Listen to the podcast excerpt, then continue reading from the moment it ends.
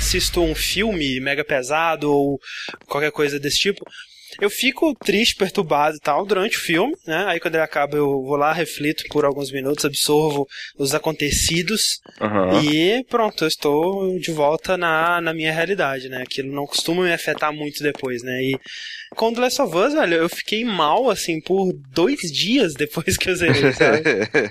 Era aquela coisa, tipo, eu não consigo nem pensar em rejogar esse jogo, porque... Eu também, isso ficou comigo né, durante um tempo, eu fiquei pensando a respeito do jogo e tal.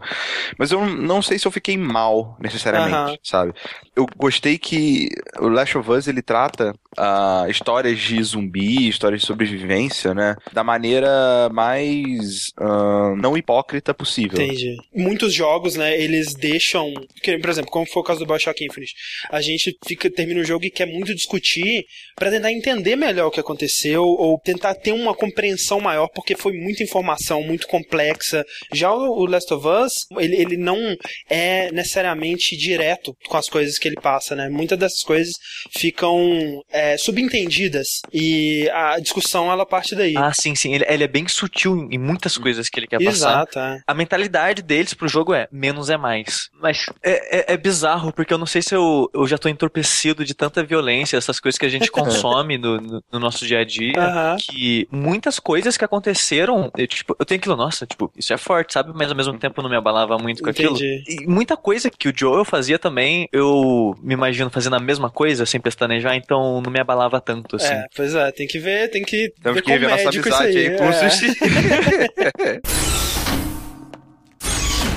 Eu sou o André Campos Eu sou o Ricardo Dias. Eu sou o Eduardo Sushi. e esse é o 37º Dash Podcast, cheio de spoilers de Last of Us e jogabilidade.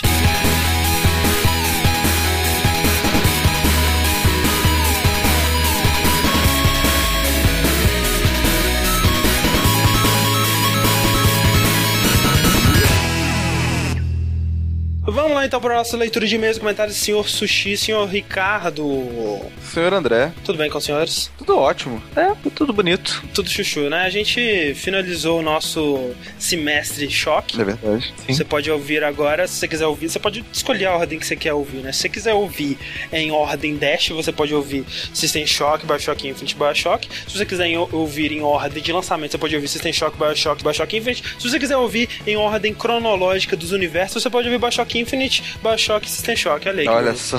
Todas as ordens que você puder. Se se você não quiser ouvir também. Se você quiser ouvir, você pode né, não ouvir também. É tudo uma questão de decidir o que é melhor para você. Exato. Mas o feedback em- é, relacionado ao podcast do Bioshock, mais uma vez confirma aquela nossa teoria, né, Rick? Uhum. De que quando é um assunto que tá mais fechado já e que a gente passou todas as informações possíveis e imagináveis. Foi mal aí. Desculpa.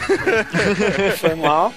A gente teve menos comentários, mas muitos comentários bons também, e a gente vai ler alguns aqui. E o primeiro e-mail que a gente recebeu aqui é do Cláudio Márcio de Souza. Ele é técnico em TI, que mora em Itajaí, Santa Catarina. Olha aí, quase, quase ninguém manda esse tipo de coisa pra gente, né? Né? Esse cara deve estar treinado do Nerdcast. Pois é. Sim. E ele fala: desde os primeiros downloading que acompanhei, sempre esperei por um programa dedicado a Bioshock, que pra mim está entre as franquias mais queridas desta atual geração. E como um outro ouvinte já comentou, acredito sim ser esse podcast definitivo sobre o assunto. Desculpa. Obrigado. É, valeu. Com relação à personagem de Sofia Lamb, faço a seguinte pergunta: e se, e se os eventos passados em Bioshock 2 pertencerem a uma realidade diferente de que nos foi apresentada em Bioshock 1, onde agora a Doutora Lamb tem uma importância muito próxima de Andrew Ryan? É, já que Ken Levine nos abriu a porta do farol, aquela que nos leva ao mar de outras portas e outras realidades. Por que não? Hein? Hein? Realmente, né, cara? É, tudo é possível agora também. É, pois é. Você Não, pode não, né? tudo é possível, tudo. mas a gente sabe que não foi isso que aconteceu. É, por que, por que não, hein? hein? Porque não, Ken Levine não teve nada a ver com Bioshock 2, isso que é um, um motivo. Pois é, mas, ah, né? É, uma- não, é, você pode justificar tudo, né, cara? Absolutamente tudo. Você pode justificar o lance das Vita Chambers, né? Que numa certa realidade elas não eram encriptadas com a chave do Andrew Ryan. Você pode justificar absolutamente tudo. Pronto, resolvido. Resolvido. a desculpa them all, né, cara? É, mas é um questionamento interessante do Cláudio Márcio. Muito obrigado. E o próximo comentário aqui é do Bode333, que é. É meio besta. Ele é meio besta.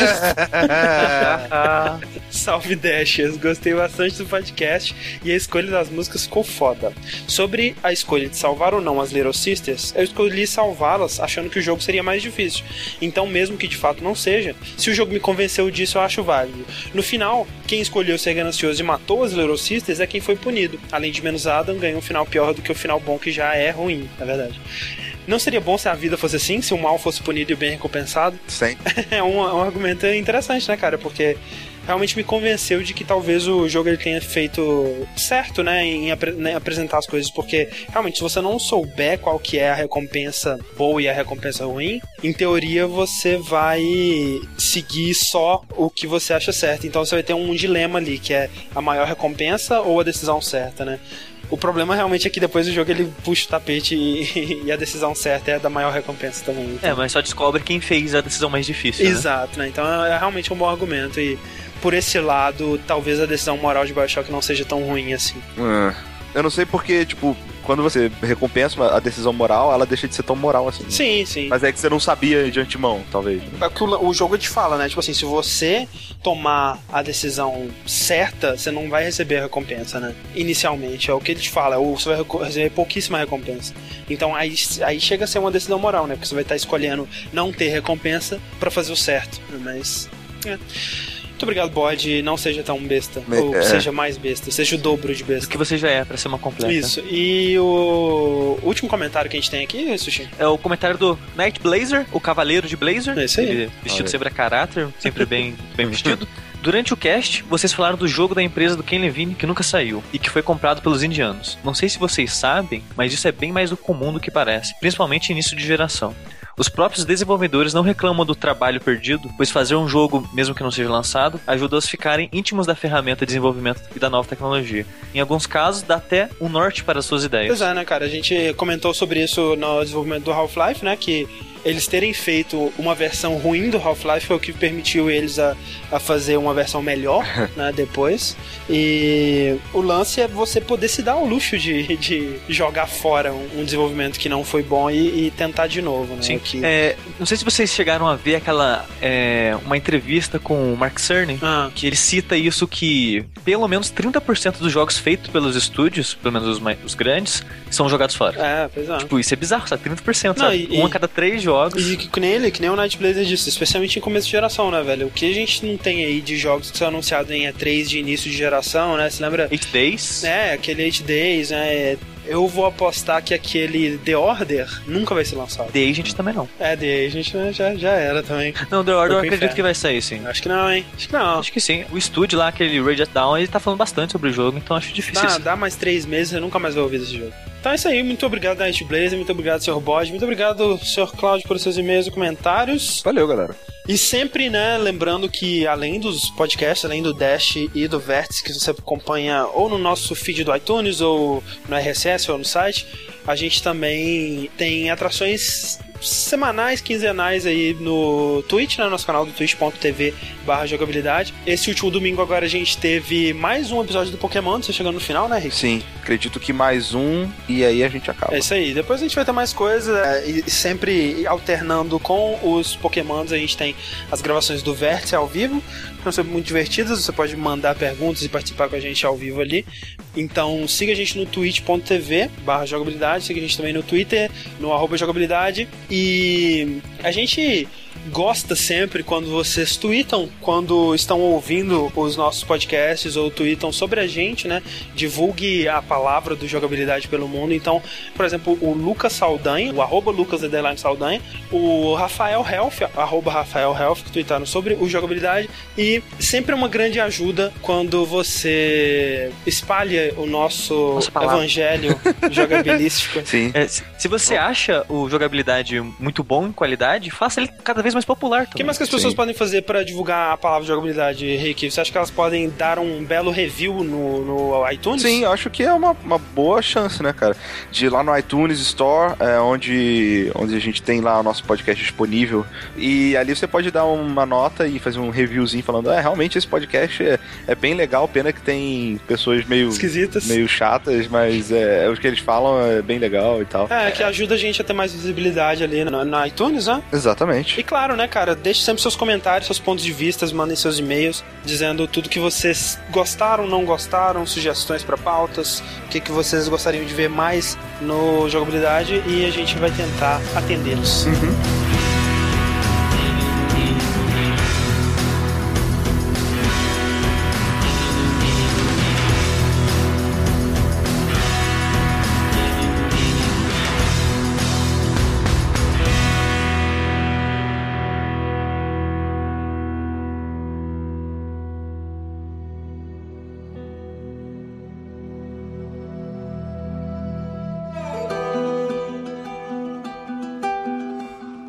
number of confirmed deaths has passed 200. The governor has called a state of emergency. There were hundreds and hundreds of bodies lining the streets. Panic spread worldwide after a leaked report from the World Health Organization showed that the latest vaccination tests have failed. With the bureaucrats out of power, we can finally take the necessary steps. Los Angeles is now the latest city to be placed under martial law. All residents are required to report to their designated quarantine. Riots have continued for a third consecutive day, and winter rations are at an all-time low. A group calling themselves the Fireflies have claimed responsibility for both attacks. Their public charter calls for the return of all branches of government. Demonstrations broke out following the execution of six more alleged fireflies. Rise with us. Remember when you're lost in the darkness, look for the light. Believe in the fireflies.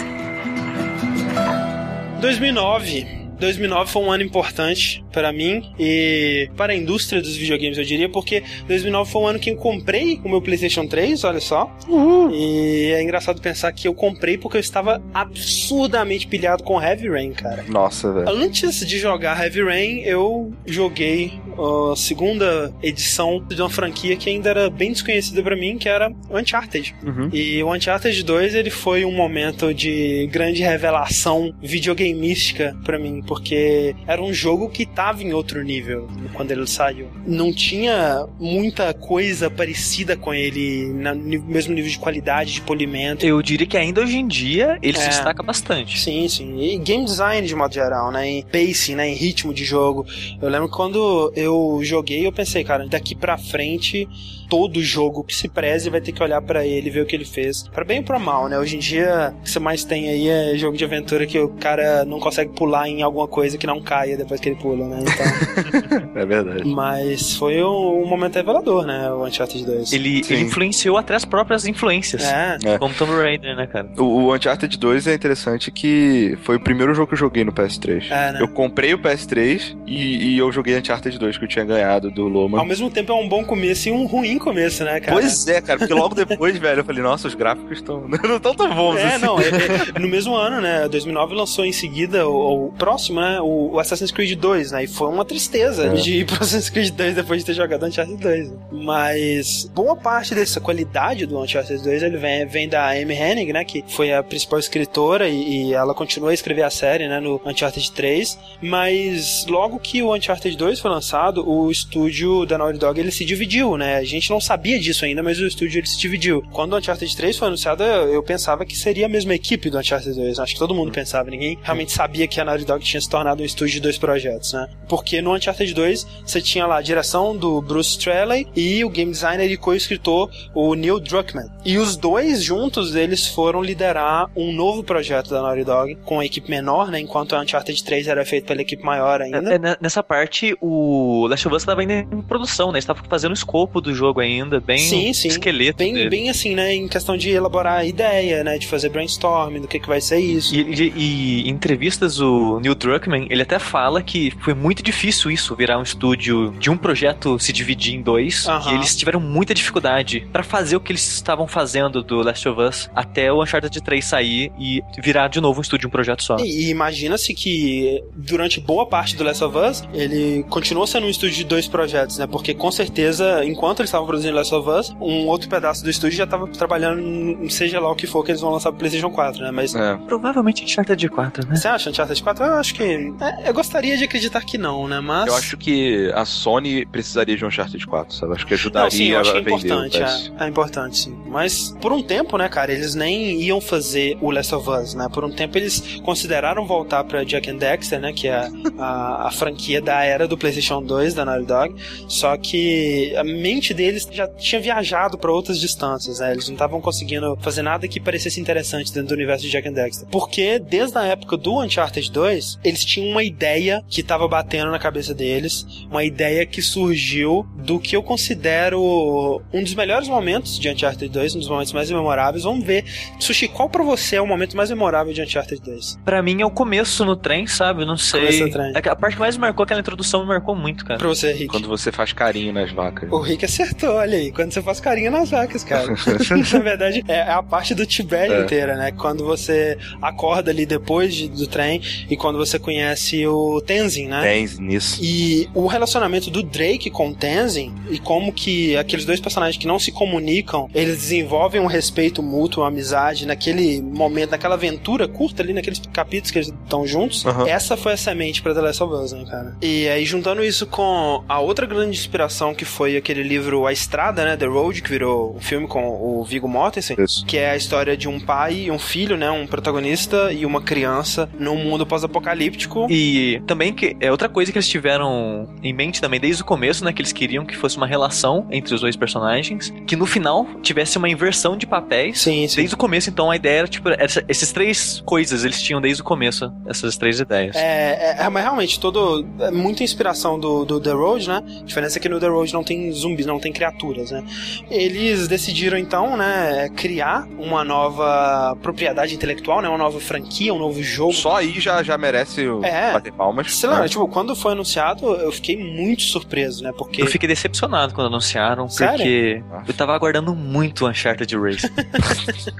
Primeiro, né? Um, um estúdio AAA, a gente vê menos e menos hoje em dia é, estúdios correndo riscos hoje em dia nesse, nesse sentido, estúdios grandes, né, jogos multimilionários correndo risco. Final de geração, né? Tentar inovar no final de geração é muito mais arriscado ainda do que no começo. Mas se bem que tem uma base instalada maior também, né? Sim, mas essa, base instalada ela meio que se acomoda dentro de algumas franquias, né, dentro de alguns estilos de jogos que ela já sabe que Ah, sim. curte e você vê que o público geral raramente tenta sair dessa zona de conforto, né? E é uma zona de conforto pra Naughty Dog também. Seria muito mais cômodo pra ela fazer outro Uncharted, que é um jogo que ela já sabia como é que é a estrutura, o que que os jogadores esperam dele, o que que funciona, o que que não funciona.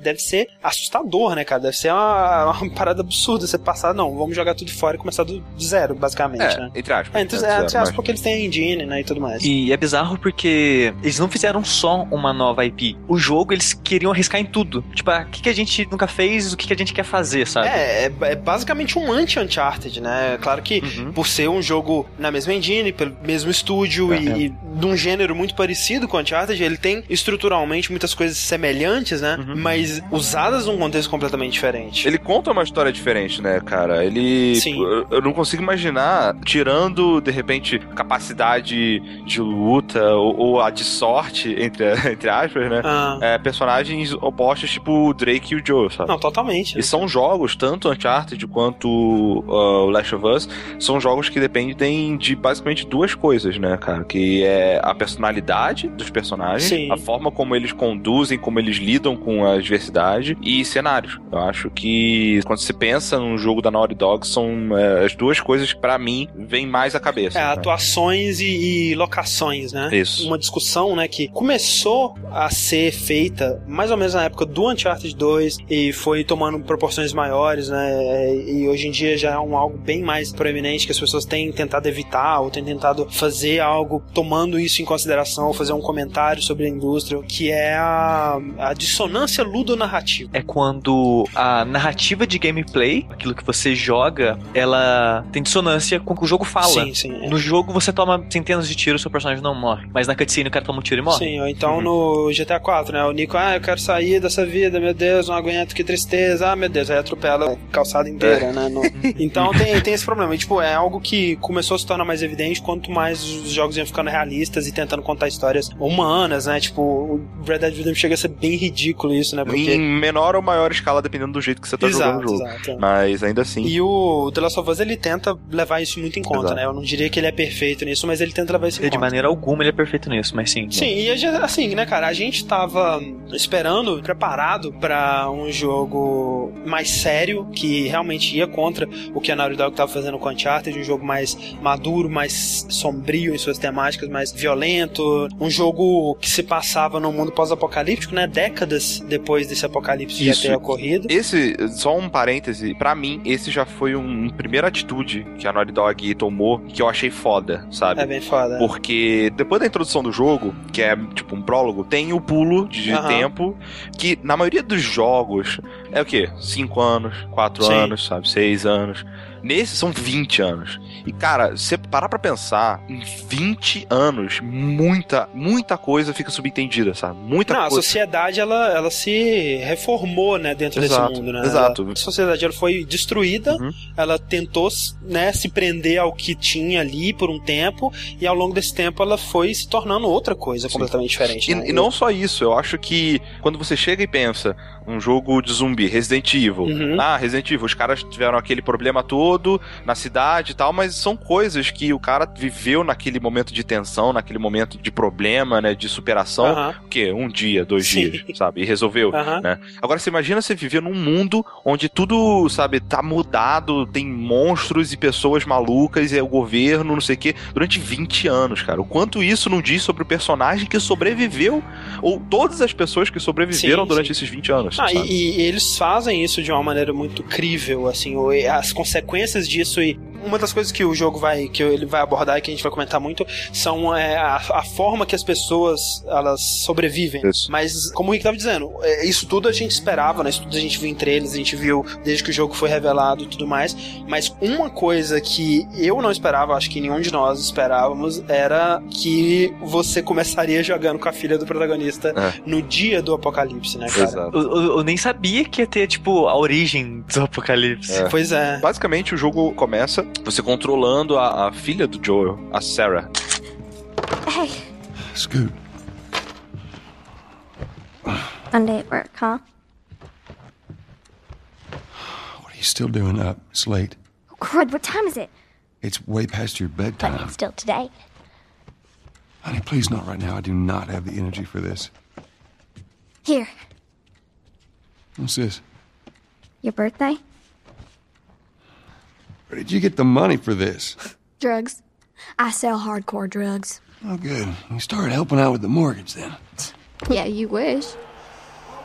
É, é aquela coisa onde você é, de design que eu particularmente gosto muito, que é você tentar explicar a história, a relação entre personagens nos detalhes. Sim. A, a- forma com que ela lida com o pai dela, com o Joe, Uhum. o Joe chegando, chegando tarde em casa, ela, ela basicamente morando sozinha, né, é, não, não se vê a mãe em lugar nenhum. É. O Joe é, chega em casa falando no telefone, falando, tentando procurar o, Falando do trabalho, do né? trabalho, exato. Então você já consegue deduzir muita coisa Muita, da relação coisa. entre os dois só nesse pequeno espaço de dois minutos de, de atuação. É aquilo sabe? que a gente falou no podcast do Bioshock, né? De contar a, a história pelos cenários, né? E pelos objetos e pela casa, né? Então, assim, você vê que o Joel, aparentemente, né? A, a impressão que dá é que ele é É divorciado. um pai solteiro, ou a mãe. Não, acho que a mãe não morreu, né? Pois é, eu acho é, é que... divorciado, porque não tem foto dela. Se fosse viúvo, teria foto É. dela na cara. Pois é, tem isso, tem o fato de que o Joel ele tá correndo atrás de, de um trabalho meio que desesperado, né? Falando, não posso deixar. E apesar disso, eles moram numa casa bem grande, né? Então, dando a entender que a família ela era mais estável, talvez antes, né? Quando eles estavam juntos e agora tá numa situação que ele tá tendo que trabalhar dobrado pra conseguir cobrir. É, esse, esse- esse lance do dinheiro dá pra ver também quando ela faz a piada do relógio. Sim, sim. Ele pergunta como que ela pagou. Fala, ah, vendendo drogas pesadas. Ele fala, então espero que esse dinheiro também sirva pra pagar a hipoteca da casa. Pois é, É. exato. E esse é um detalhe, que quando ele para de falar no telefone, a Sarah ela dá um, um presente pro pai. É, que é, que é o aniversário dele, né? É, que é um relógio. E ela dorme e tal, aí o, o, o Joe leva ela pro quarto e você acorda no dia seguinte, é, ou, Na- no, na mesma noite. ou na mesma é. noite, mais tarde, né, talvez, Uhum, sozinha em casa, né? E aí você vê, é, é uma daquelas coisas que é, é muito característica da Naughty Dog, que é a, é a animação de andar, né, meio que personalizada, sabe? Com certeza. E que é muito foda, porque você vai andando ela meio com sono, Sim. cambaleando, esfregando os olhos, botando a mão nas, nas paredes, sabe? Não, É- e, é e- e- e é maneiro que quando ela vai procurando o Joe e não consegue encontrar, e aí ela começa a ver na TV as explosões, e ela vê na janela a explosão, né? E aí. os, os carros de polícia passando. E ela vai ficando cada vez mais desesperada e isso vai refletindo na animação dela. Exato. É muito foda, sabe? Você vai vendo é, pelo cenário, né? Coisas, detalhezinhos assim, tipo as bandas, né, que ela gosta, o pôster do filme que ela gosta, né? O filme aquele Down of the Wolf, que é tipo um crepúsculo, né? Você vê em vários lugares da casa o, o brasão do time de futebol que ela joga, né? Você vê o uniforme de futebol dela dobrado assim. Engano, tem um troféu também, não é uma foto? É, troféu, exatamente. É, muitos detalhezinhos assim. Exato. Até que o, o Joe entra ofegante em casa, é, Sujo de sangue. pergunta, é, su- sujo de sangue, pergunta sobre o irmão dele, né, o Tommy. E nesse momento o vizinho deles Sim. invade a casa, maluco, e ele é obrigado a matar Isso, ele. na frente da filha. É uma coisa engraçada que a gente tá tão acostumado a essas histórias de, de apocalipse serem por uma, um experimento científico que dá errado, uma empresa maligna e tudo mais, que subconscientemente eu tava pensando que tinha sido alguma empresa, alguma companhia. Eu tava, assim, ligando os fatos de que o Joel tinha alguma coisa a ver com isso, sabe? Porque Hum. quando ele entra falando da companhia, né, da, da parada que eu não posso largar, eu assim, ó, ele tá envolvido com alguma coisa aí, hein? É, E tem aí, depois, quando ele pega a ma- a maletinha do revólver, eu tava afastado com a Sarah, eu pensei que era um laptop, e o caralho, ele tá pegando as evidências do envolvimento dele, né? Uhum. E, e eu achei isso, tipo, da primeira vez que eu joguei, eu tinha certeza que era isso, sabe? Nossa, isso, isso nem passou pela minha cabeça, cara. Aí você girou a câmera, viu que na maletinha lá tinha o símbolo da Umbrella e tudo mais. Exatamente. E não, né? É só uma caixinha de arma. É, Não, e o é- Joe, ele é simplesmente mais uma pessoa nesse mundo Aham. que tá entrando em colapso. E, e também não teve envolvimento de empresa, né? Foi simplesmente a natureza. O lance é que o Neil Druckmann e o Bruce Straley, eles tinham pensado né, em fazer um mundo pós-apocalíptico como em A Estrada, né, The Road, que seria exatamente como na Estrada, não haveriam infectados, não teriam zumbis, digamos assim. Teria sido uma doença que matou uma grande porcentagem da população e ainda corre o risco de infectar as pessoas, né? E você conseguiria contar essa história assim, né? Você ter a, a Ellie, que é a garota que não pode ser infectada, e ela ser a cura, e aí a base da história ela conseguiria se manter sem ter zumbis, né? Só que o lance é que The Last of Us ainda é um jogo de ação, né? Ele não abandona essa característica de ser um jogo, um shooter, e para um jogo de ação, os zumbis eles são muito importantes para você poder contar essa parte da história através da jogabilidade. Porque se você não tivesse os zumbis, a ameaça seria bem mais abstrata, né? Você ia falar, ah, mas olha aí, no ar tem o, a, a doença, né? A doença está no ar e você tem que acreditar nisso, né? E você só veria o resultado disso, né? Você só veria os cadáveres, você só veria as casas abandonadas e tudo mais. E quando você tem os infectados, você pode sentir bem mais diretamente o que que essa infecção causou no mundo, né? E a razão desses infectados existirem veio quando eles assistiram um documentário do BBC, né? Aquele Planeta Terra. Nesse documentário eles falam do fungo Cordyceps, que é aquele fungo que ficou bem popularizado, né? A história desse fungo, uma- como é, tipo, meio com uma história de terror da, da vida real, né? Uhum. Que ele infecta uma formiga, daí ele toma controle das funções motoras dessa formiga, né? Ele consegue controlar a movimentação e a mandíbula dessa formiga. E aí ele faz a formiga subir até o topo de uma planta, mais alto possível, e lá em cima ele consome toda a formiga, mata ela, e os esporos dele se espalham e infectam muitas outras formigas, e fazem isso com todas as formigas até esgotar a população das formigas. E Uhum. é observado que esse fungo só começa a infectar populações de formigas que estão excessivas, né? E né, é uma daquelas coisas da natureza de controlar a sua população naturalmente. Uhum. A ideia do jogo é que esse Cordyceps, o fungo, ele, um de um dia pro outro, ele passa a infectar seres humanos, né? Assim como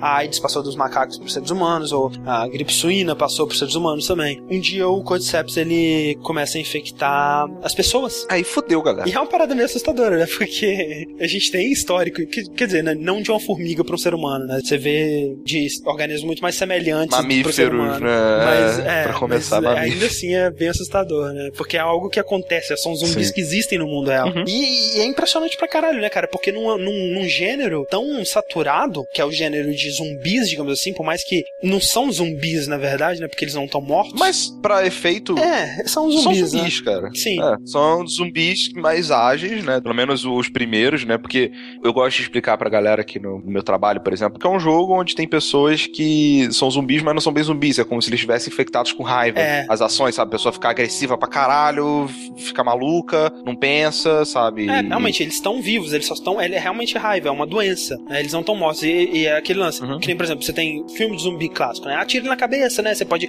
arrancar o braço, você pode arrancar a perna e ele não morre, ele continua arrastando. Esses não, né, velho? Se você atirou nele o suficiente pra um ser humano morrer, ele morreu. É, porque, tipo, ele é um ser humano com alguém controlando a mente dele, só isso. Exato. Alguém. Alguma Algo. coisa. Mas assim, é foda porque dentro de um gênero tão saturado, eles tenham conseguido fazer algo único, né, cara? Porque o design desses zumbis eu acho foda pra caralho. Muito bem feito. O fato deles terem se inspirado em fungos, né, permitiu que o design dos zumbis tenha se inspirado em fungos, né, em plantas, né, não que fungos sejam plantas, mas é, você vê o, o clicker, né, cara, a cabeça dele é como se tivesse desabrochado uma flor. Exato. Parece eu vejo um outra repolho. coisa, mas a minha mente surge. Caraca, Sushi, parabéns, cara. Caralho. Mas uma coisa que eu acho muito legal do- dos clickers é que na hora que você chega é, na faculdade, você encontra um raio-x numa cabeça de um clicker. Você vê que o fungo ele meio que corrói o crânio da pessoa, fazendo aquele furo, e o fungo que tá no cérebro desabrocha na frente. Como se fosse uma flor mesmo, porque o, é, o fungo, ele, desde o começo, ele tá no cérebro, né? E o lance não é que, por exemplo, ah, o, o runner, ele foi infectado dessa forma, o clicker foi infectado dessa outra. Não, eles são todos Estágios, parte da mesma evolução, estágio da infecção, exatamente. Porque você tem o runner, né? E aí você tem até vários estágios diferentes de runners, né? Por exemplo, aqueles que você encontra naquele prédio tombado, eles estão bem recentemente infectados, então eles estão humanos, É. basicamente. Você só vê uns humanos com o olho vermelho, né? Um sangue, assim, na cara e tudo mais, mas humanos. E você tem outros, assim, que você encontra mais nas profundezas, né? No subterrâneo, assim, que são runners ainda, mas tá todo morfado, né, cara? Cheio de, de, de- de é. fungo na cara. E chega um certo tempo, depois de um certo tempo, isso que o Sushi disse que acontece, né? A cabeça dele desabrocha como se fosse uma pipoca. É mesmo. É pipoca, né, velho? Pronto, tá aí, É, pipoca. história, e, e tem aquele aspecto de ser uma parada bizarra, mas ao mesmo tempo colorido, né, cara? Meio que tem uma beleza, uma certa beleza naquela parada, né? É, fica por sua conta.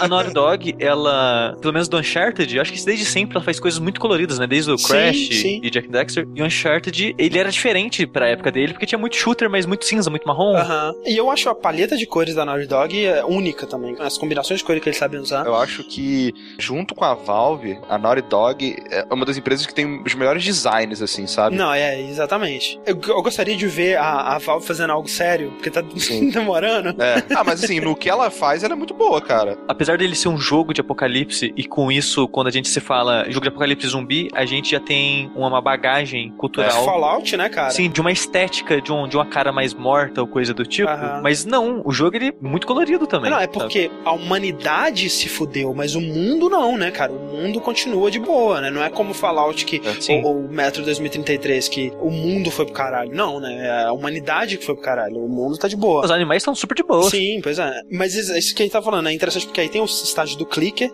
O Rick tá falando que deixa, fica só com essa bonita ou não. Realmente, não é que é bonito, né? Mas essa superimposição de algo que você veria na natureza, né? E aí se associa com algo bonito e tudo mais, incorporado numa parada bizarra, né? Então tem aquela coisa meio estranha, assim. É que nem você falar, por exemplo, que várias paradas venenosas, sabe? Cobras e tal, tem as cores Sim, bonitas, assim. sabe? Isso, é exato, aquela- é é. aquele mix de coisa natural com coisa mortal, sabe? É- E aí, assim, você tem o clicker. O clicker, ele eventualmente ele evolui pro bloater, né? Que é o. Cara, como eu odeio esse bicho. que né? é, na, na tradução em português eles chamam de verme. Eu, eu acho o bloater muito de boa comparado ao clicker, Você cara. tá maluco, cara. o clicker é muito de boa. Cara, o bloater você joga um coquetel molotov nele acabou. Não, como assim, cara? Eu, eu, tipo, eu tenho que jogar o coquetel molotov e ainda dar uns vários tiros de shotgun, Não, porque senão tipo- só vai vir um cara pegando fogo e arrancar minha cara. É só esperar ele, o fogo apagar nele, você dá um, dois tiros de rifle e ele morre. E o clicker, que você não precisa fazer nada. Não, mas, o- mas aí que tá a diferença. O bloater é muito fácil de se evitar. Cara, o clicker vem correndo na sua direção, balançando os braços em toda direção. O clicker só vai fazer isso se você fizer barulho, cara.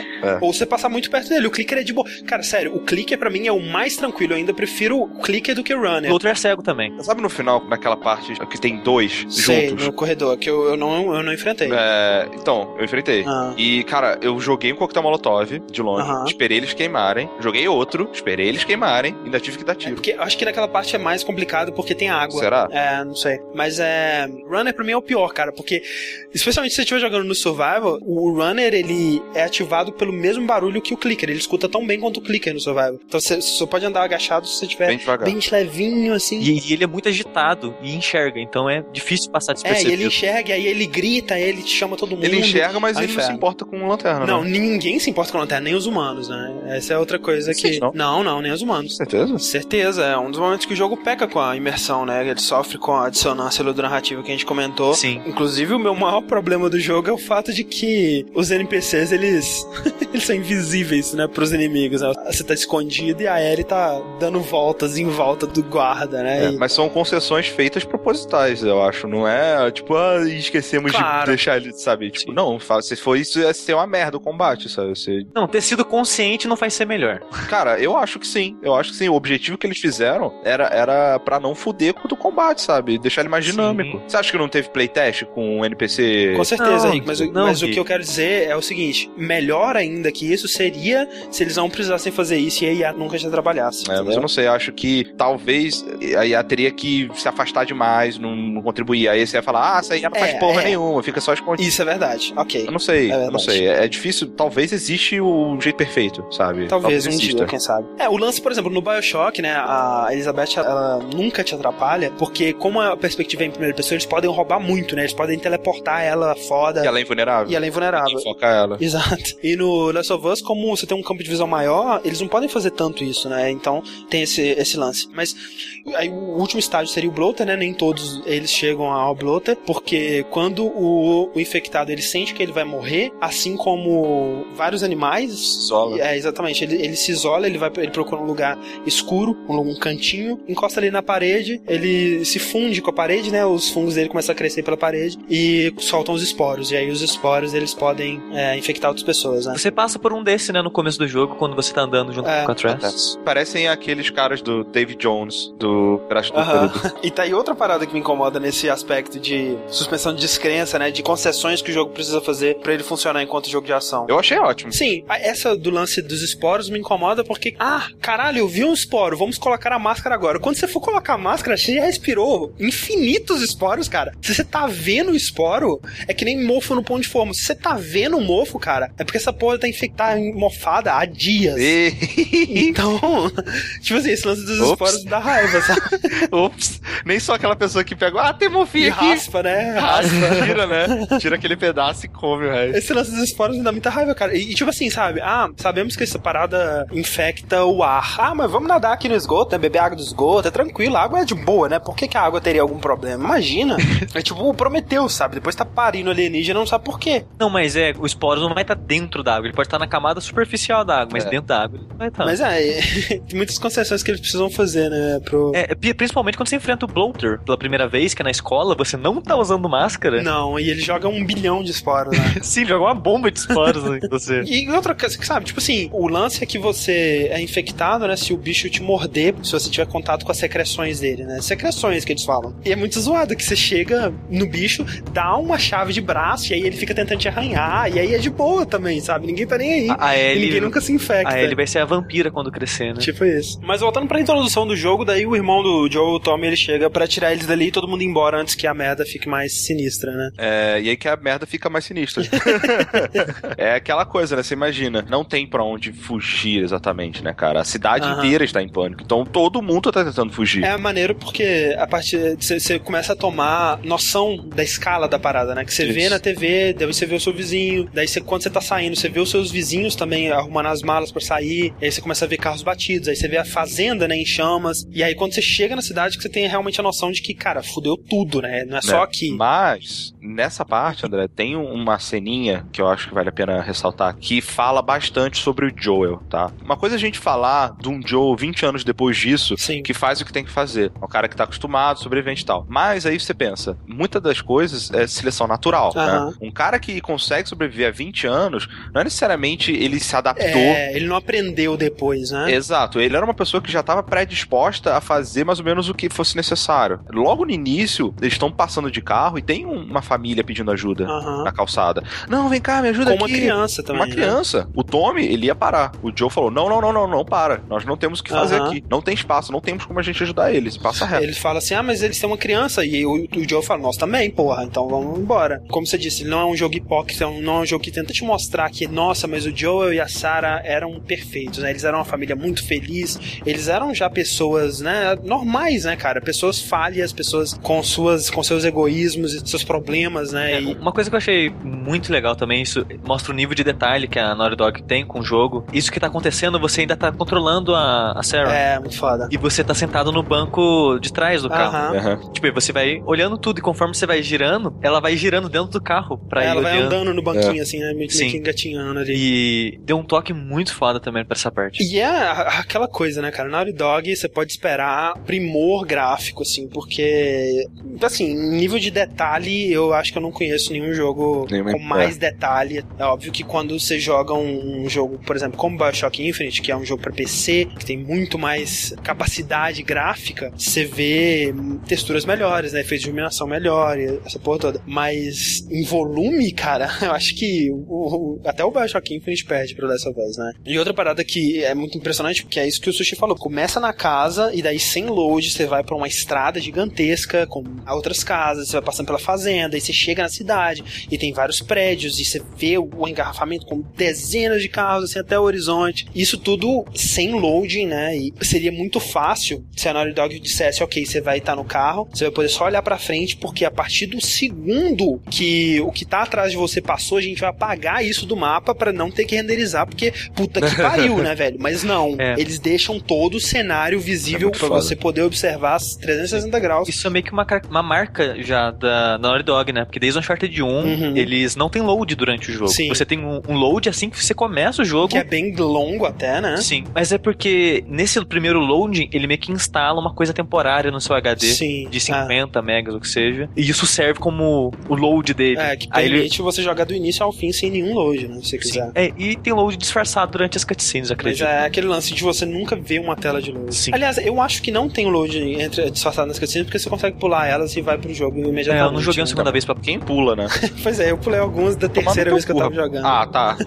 E você vê assim, a Naughty Dog tirando água de pedra, né? Com esse jogo. Se você parar pra pensar que o PlayStation 3 tem 256 MB de RAM, cara, é inacreditável, sabe? Eu, eu- é, por isso que eu tô tão ansioso pra ver o que que a Naughty Dog vai fazer, sabe, no PS4. Pois é. Que, cara, é- era coisa de tipo assim, sabe? Puta que pariu, conseguimos liberar 400k nesse cenário. Foda, incrível. Porque o que eles estavam re- otimizando dessa memória pra conseguir fazer o que eles estavam fazendo é inacreditável, sabe? E, e falando isso de otimização, eu não sei como vai ser isso no PS4, porque você ter uma limitação faz você ser mais criativo. Exato, Então, não. Me lembra momentos assim, épocas do Nintendinho, de tipo você poder ter só oito sprites na tela, daí o 8 e o 9 sprites ficam piscando um entre o outro, alternando, pra poder aparecer os dois. Me lembra coisas dessa época, porque você tem aquela cena que o posto de gasolina explode. Se você prestar atenção, no momento que o posto de gasolina explode, a resolução do jogo ela diminui inteira. Tudo vai pra uma resolução menor por alguns segundos, enquanto tá todos os objetos do posto voando, pra eles conseguirem encaixar todos os objetos dentro de 256 MB de RAM. O próprio Joel, você percebe, quando você tá correndo, a resolução das texturas dele tá bem menor. E quando você para, você percebe que ele pisca assim e, e a resolução fica boa. Realmente, isso que você disse, Sushi. O que, que será? Que eles, será que eles vão perder? ent- Então, eu já vi essa discussão em alguns lugares da internet, assim que anunciaram que o PS4 vai ter esse 8 GB de GDDR5. As pessoas vão ter é, tanta memória livre pra poder usar e brincar que elas vão é, perder um pouco isso de- essa otimização extrema que virou prática comum tanto no Xbox como no PS3 hoje em dia. Mas eu, mas eu acho que isso acontece no começo só. É que nem quando veio o CD-ROM, né? Que o pessoal tinha que encher com alguma coisa, aí eles in- inventavam um monte de merda. É, mas é, é por isso que eu acho que o primeiro jogo da Naughty Dog ele não vai ser tão bom tecnicamente quanto o segundo. Ah, sim. Uma coisa que não dá pra comparar Uncharted 1 com. Pô, o Last 1 of pro Us. 2 é um, é um salto. Não, sabe? Mas tá, e aí, tentando fugir, você obviamente é atacado, o seu carro é interceptado por outro carro, né? Bate assim. E nesse momento o Joel, você começa a controlar o Joel carregando a filha, né? E essa É, parte é, é meio bizarra, né, cara? Porque se tipo, você tá correndo, aí você, você ouve o cara atrás de você, você, cara, Exato, quando eles estão prestes a te pegar, o militar te salva. é, e ele tá prestes a atirar em você, você fala: Não, não, não, não, eu não tô infectado, olha aqui. Aí alguém fala alguma coisa pra ele no rádio, ele. Mas senhor, eles têm uma criança aqui. Ok, entendido. Aí ele levanta a arma. Ele atira, né? Só que aí o Joe ele dá um- uma giradinha assim, dá um dodge, né? E desvia do tiro. Só que quem não desvia do tiro, coitada da Sarah. E essa cena, né, cara, ela tinha tudo pra falhar horrivelmente, pra ser bem galhofa, porque é um clichê atrás do outro, né? O personagem ser definido por uma perda no passado dele, o, o comentário de que, ó, os humanos, né? Quem é o grande vilão, na verdade, os monstros ou os humanos, né? Que já é um grande clichê também.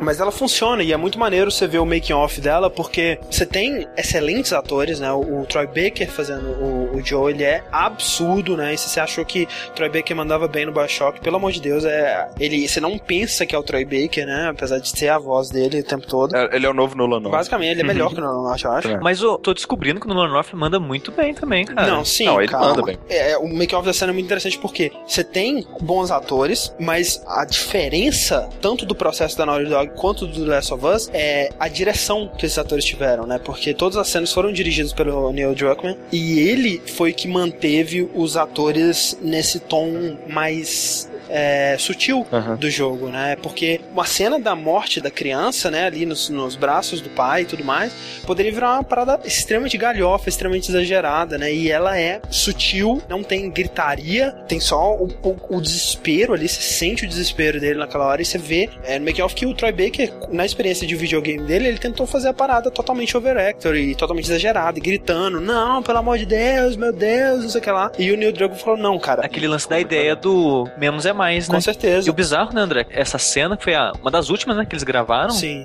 Eles gravaram essa parte mais exa- exagerada e, tipo, alguns dias eles foram ver. É, a gente vai ter que regravar isso daí, pode ser melhor. Exato. Eles chamaram o Troy Baker de novo e o Troy Baker da primeira vez chorou, ficou arrasado por causa da cena e Sim, tudo sim. mais. A, a menininha, Tipo, quando- cara, a menininha que tava fazendo a filha do Joe, tipo assim, sabe aquela pose que eles têm que fazer de T, assim, com os braços estendidos? Uhum. Aí mostra a menininha naquela roupa ridícula, que colan, cheio de bolinhas de ping-pong, e chorando, mas assim, tipo, vrá, rios de lágrimas nos olhos, assim, é uma parada muito sinistra, sabe? O, o Druckmann chega no, no Baker, então, cara, a gente vai ter que regravar aquilo lá. É. E, tipo, parece que na, da primeira vez eles gravaram em quatro takes, da outra eles gravaram acho que em 14 ou 16 takes. É, né? Imagina, repetir aquela cena 16 vezes, né? É, velho. É pra E, quebrar o e cara. ficar melhor, né, velho? Pois é, é o perfeccionismo da Naughty Dog, né, cara? E aí pula a história 20 anos no futuro. E, é, título aparece, né? Então, é tipo, eu, eu quero falar, fazer só uma mençãozinha a esse videozinho que passa na introdução que eu achei Aham. excelente, cara. Excelente, é verdade. Porque, como não tem imagens pra explicar isso, e não quer usar aquelas gravações genéricas de gente na rua e briga, essas coisas, eles simplesmente pegaram uma gravação acelerada de um fungo crescendo. É, não, é um- uma, é uma imagem né, em preto e branco do fungo, em- enquanto o áudio mostra várias é, transmissões de rádio, de TV, notícias, Sim, né? sim, tá dizendo, tipo, enquanto o fungo se espalhou pelo mundo, isso aqui que aconteceu. Exato. É som de rádio, de televisão, de político falando. Você tem as primeiras menções dos, dos Fireflies, né? Os vagalumes lá e tal. Sim. Você sabe tudo que aconteceu naqueles 20 anos, de importante. Comenta das zonas de quarentena, né? Você comenta de tudo, realmente. Dá uma introdução muito foda pro mundo. E, e aí você tem 20 anos depois o Joe virou um contrabandista. E assim, eu vou dizer que. Eu não sei se vocês vão concordar Não comigo. deve ser muito diferente do que ele fazia É. antes, né? Não sei.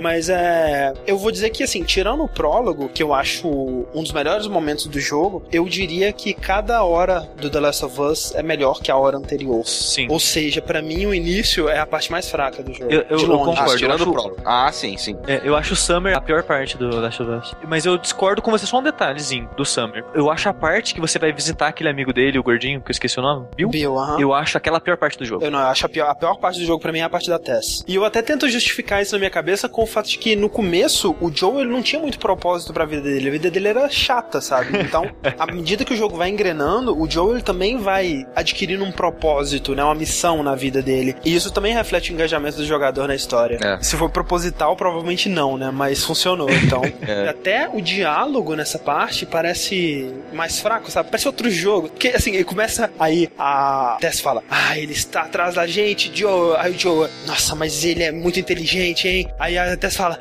não inteligente o bastante. E aí ele, o que você está dizendo? Aí ela, nós vamos atrás dele. Tipo, parece outra parada, sabe? Parece uma parada muito assim, nada a E ver. o bizarro é que você não pode nem falar que foi o começo da produção, porque eles começaram É. o jogo pela aquela Pittsburgh, que começaram o jogo. Pittsburgh, exato. Que pra mim é a parte onde o jogo começa a ficar bom a partir dali. É, eu acho que o final dali começa a ficar bom mesmo. Essa, essa parte da teste pra mim é foda porque o que eles estavam fazendo ali eu não podia ter me importado menos. Ah, vamos pegar o cara que não vendeu as armas que ele tava devendo pra gente. Whatever, assim, a Tess, depois que eu fui jogar de novo, eu consegui ter uma empatia maior por ela, mas essa primeira vez, tipo, se dane, sabe? Não tô nem aí pra Nossa, você. eu, eu gostei dela. É, eu gostei também. Da primeira vez que eu joguei, eu por algum motivo achei que ela era a Trinity. Parece um pouco, é verdade. Aí eu fui ver, não, não é. Mas, tipo, o jeito, a maneira e tudo mais. Mas eu- isso pra mim vai ser um tema muito recorrente, porque eu acho que a pior parte do Last of Us é a jogabilidade. Não que eu acho ela terrível. Ela só é a pior parte Mas, do jogo. tipo, quais seriam as outras partes do Last of Us? A história e a jogabilidade que você tá dividindo? É, a jogabilidade que eu digo é combate. Viajar e de um, do ponto A ao ponto B eu acho excelente também.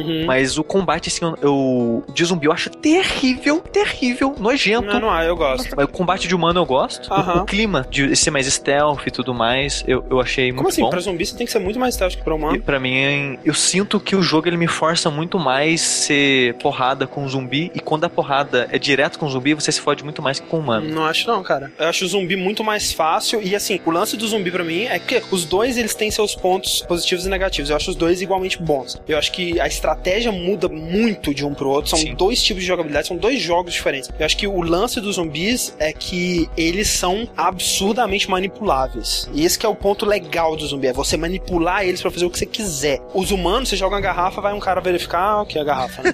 O zumbi, você joga a garrafa, puta que pariu, uma garrafa. Vamos todo mundo, gente. Vamos. Esse que é o lance dos zumbis, é você pegar a garrafa e ir direcionando ele pra onde você quer, ou então pegar uma garrafa e jogar todo mundo no mesmo lugar e jogar uma molotov. Pra gente um puzzle de manipulação do ambiente. Isso pra mim é foda, Então, é sensacional. isso eu já via com humano, pra mim era mais isso, sabe? Não de manipular o ambiente, mas com humano, tipo, eu chegava ali e falava, não, tem aquele cara, aquele cara, aquele cara, então o que eu posso fazer? Porque o jogo, o ambiente deles são muito abertos, os cenários de combate. Sim, sim. Então, ah, eu, eu passo por aqui, pego aquele cara, pego o outro, eu, eu mato aquele com arco e flecha. Tipo, eu passei quase todo o combate do jogo, o que dava pra passar sem ninguém me ver. Pois é, é diferente. Com os zumbis você manipula eles, com os humanos você cria estratégias, né? Eu tentava passar sem ninguém me ver, se alguém me via, eu não dava reload. Esse é um jogo que eu acho que você poder dar restart checkpoint é um problema. Não, eu não usei reload também porque momento. não é difícil você fugir deles, porque a inteligência artificial do jogo é excelente. Então, tipo, você tá naquele cover, os caras estão tirando aquele cover. Se você sai de lá sem que dê pra ver seu personagem, eles, eles não vão saber que você saiu de lá. Não, é você- verdade. Você consegue voltar ao status zero de novo, sabe? E ao mesmo tempo, o lance da inteligência artificial dos humanos é muito foda, porque se você tá no cover e continua no cover, Vão eles vão vão te tentar vir por trás, cara. Vão, é muito sim. foda É porque muito foda. foi o único jogo em que um inimigo, um NPC, foi stealth comigo e me pegou no stealth, Sim, cara. e é até engraçado que você vê acontecer. ele vindo stealth, assim, você vai acompanhando o cara pela, audição, aí você vê o cara stealth, assim, E chegando. eu, às vezes, nem via, sabe? Às vezes eu che- literalmente tava mirando em alguém, chegava alguém por trás, me pegou ali, acabou. Mas eu acho que eles, eles pegaram essa é, inteligência artificial do Uncharted 3, que é bem assim também, esse lance de flanquear no Uncharted 3 eles faziam bastante isso. Só que a diferença é que nesse universo não é todo mundo que tem arma. Então a maioria das pessoas que te flanqueiam é as que vêm na mão ou numa arma melee. Sim, sim. É que Você a- consegue lidar com elas sem muita punição, sabe? Você não é muito punido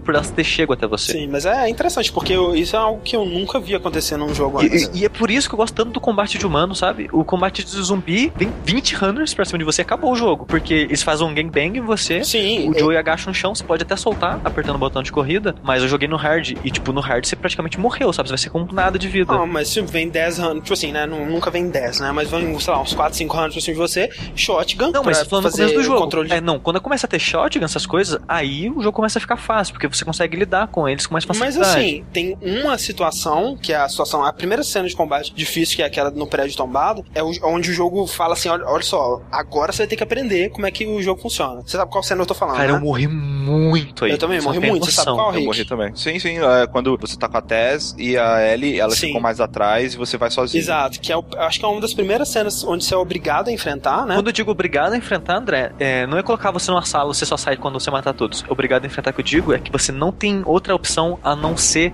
ir de frente com eles. Nesse você consegue ser em stealth com Ah, todos. tá, mas tipo, antes de você ter as armas, tem duas partes que o jogo faz isso e são bem tranquilas, cara. Exato. Será que o problema não era que você tava tentando fazer a parada toda perfeitinha? Porque o jogo ele vai tentar te ensinar nessa parte que não é assim que funciona, sabe? Você vai se ferrar. Especialmente antes do build da shotgun, né? Nossa, é com. Nossa, ah, essa parte com o Bill eu acho tão ruim. Porque é muito zumbi. É. Tem uma parte que você tá indo pra escola. Você chega e tem um monte de zumbi. Você, ah, eu passei stealth aqui, beleza. Você vai passar entre dois ônibus, cara, chove runner em cima de você. Sim, sim, mas essa parte você já tem a shotgun, né, cara? É bem tranquilo. Ah, eu, achei essa parte com o Bill muito maneira. Eu também achei bem maneira, cara. Acho que é porque o lance é que o Sushi, ele tava na mentalidade de jogar stealth, né? Então, ele não tava querendo atirar em ninguém e se locomover e correr É, e subir nas o- coisas e O, tudo o mais. problema é que pra mim é, não era uma opção stealth com zumbi. Se ele me viu, eu morria. Mas eu acho bom ele variar, sabe? Nem sempre te dá a opção. Tipo, o clicker é um one hit kill. Ele te mordeu, acabou. Mas aí- E ele não tem como dar soco nele, porque não faz sentido nenhum Não, pra tá, mim. mas é, mas é o jogo te falando justamente isso. Olha só, ou, ou você vai passar stealth e, e aí você tem que analisar a situação. Tem runner, se tem runner é melhor você nem tentar passar stealth, né? Porque quando é só clicker pra mim, que nem no shopping, super de boa, é só clicker. super de boa, claro. Eu também O acho. problema é quando mistura. Quando mistura pra mim, eu, nossa, me fudia todo. Mas é que tá, eu acho que é isso que o jogo quer. Não é um jogo pra você se sentir fodão, né? Ele quer que você se ferre mesmo. Algumas pessoas no Twitter que me seguem devem ter ficado até puto comigo. Alguns me chamaram até de burro, não discordo.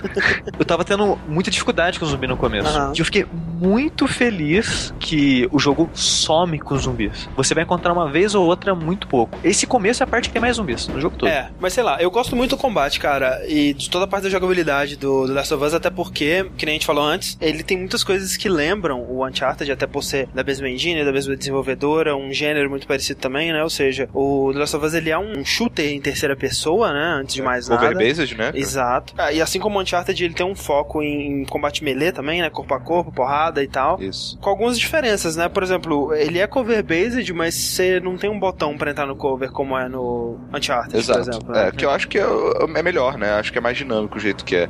É onde você abaixa, você chega perto do cover e a, e a engine mesmo meio que detecta, sabe? É. E, e se esconde ali atrás direitinho e tal. É, eu achei excelente essa maneira que eles fizeram. Eu tinha gostado do Tomb Raider, a maneira que você chega perto, ela já Aham, agacha é e parecido, fica. né? Aham. Só que é, tem umas situações meio estranhas. Esse caso desse cover automático, eu acho que mirar pelas beiradas do cover não funciona tão bem, coisa do tipo. É, o que me incomoda às vezes é que eh, o Joe, às vezes, ele tenta ficar na posição que ele vai ficar aninhado ali com a Ellie, e às vezes você quer estar virado pro outro lado e ele não fica. Meio estranho às vezes, mas geralmente funciona bem. Sim, né? sim. Eu acho um dos melhores covers de jogo, pra mim. sim. É. O que mais que tem de diferença, né?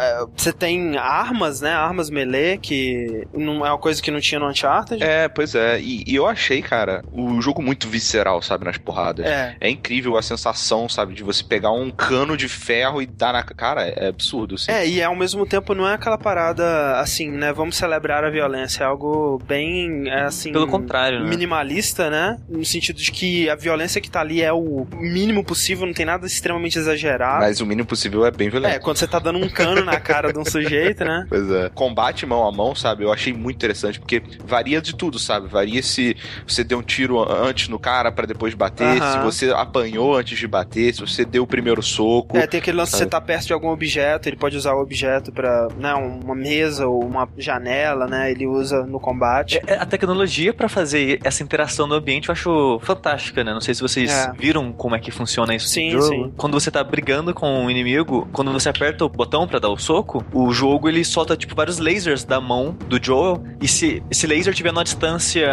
X de mesa, parede, coisa do tipo, o jogo entende que ele pode interagir com aquilo. Aí ele Sim. pega e bate a cabeça do cara na mesa ou na parede e por aí vai. Entendi. Eu achei muito engenhoso essa técnica deles de É muito interessante, né? É mais uma vez a criatividade pra fazer a parada. né? Uhum. Você comentou que o jogo, em momento algum, ele celebra a violência e essas coisas do jogo. Tanto que ele optou de ter metade dos troféus. E Isso é foda. Tirando, ele tirou todos os, os troféus de combate. O É. jogo só tem troféu de coletáveis. Ele não tem troféu nem de avançar, né, nos capítulos. Sim. Não, só no final quando você zera.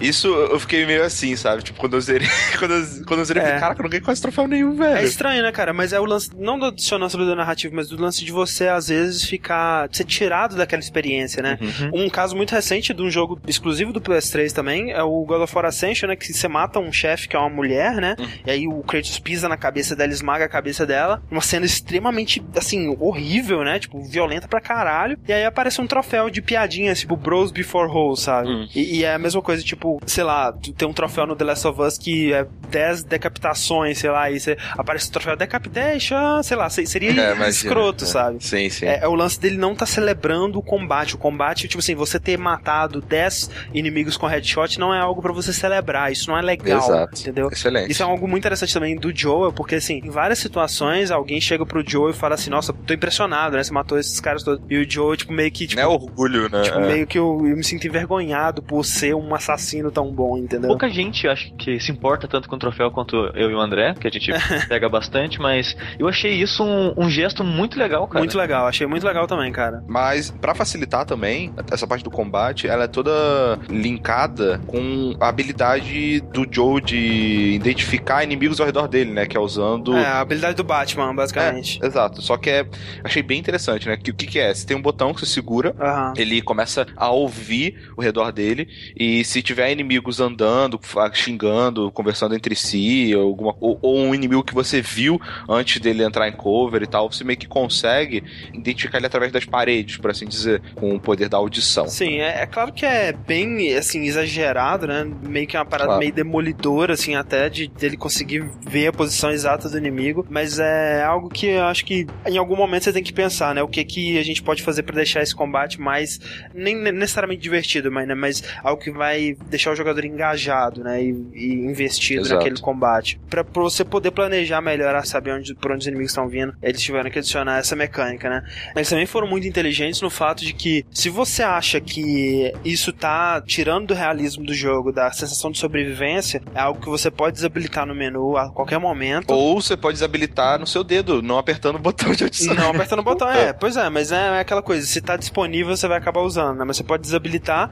ou se você for jogar na última dificuldade, né, no Survival, ela tá desabilitada padrão, não tem como você usar. Que é, é um layer a mais de dificuldade no jogo, mas é o lance da audição, né? Então, quando o inimigo ele te vê e você tenta esconder, o inimigo ele também entra meio que no modo stealth, Isso. né? E aí ele some do seu radar. Exato, exato. E você percebe que isso acontece? Você joga uma garrafa, alguma coisa pra pro- provocar alguma reação do inimigo, pra você re- ativar ele de novo no seu modo adição. Então, É, e eles são bem inteligentes. Às vezes São eles bem sabem de onde que tá vindo a garrafa, né? Eles não vão lá investigar, tipo Metal Gear. Exato.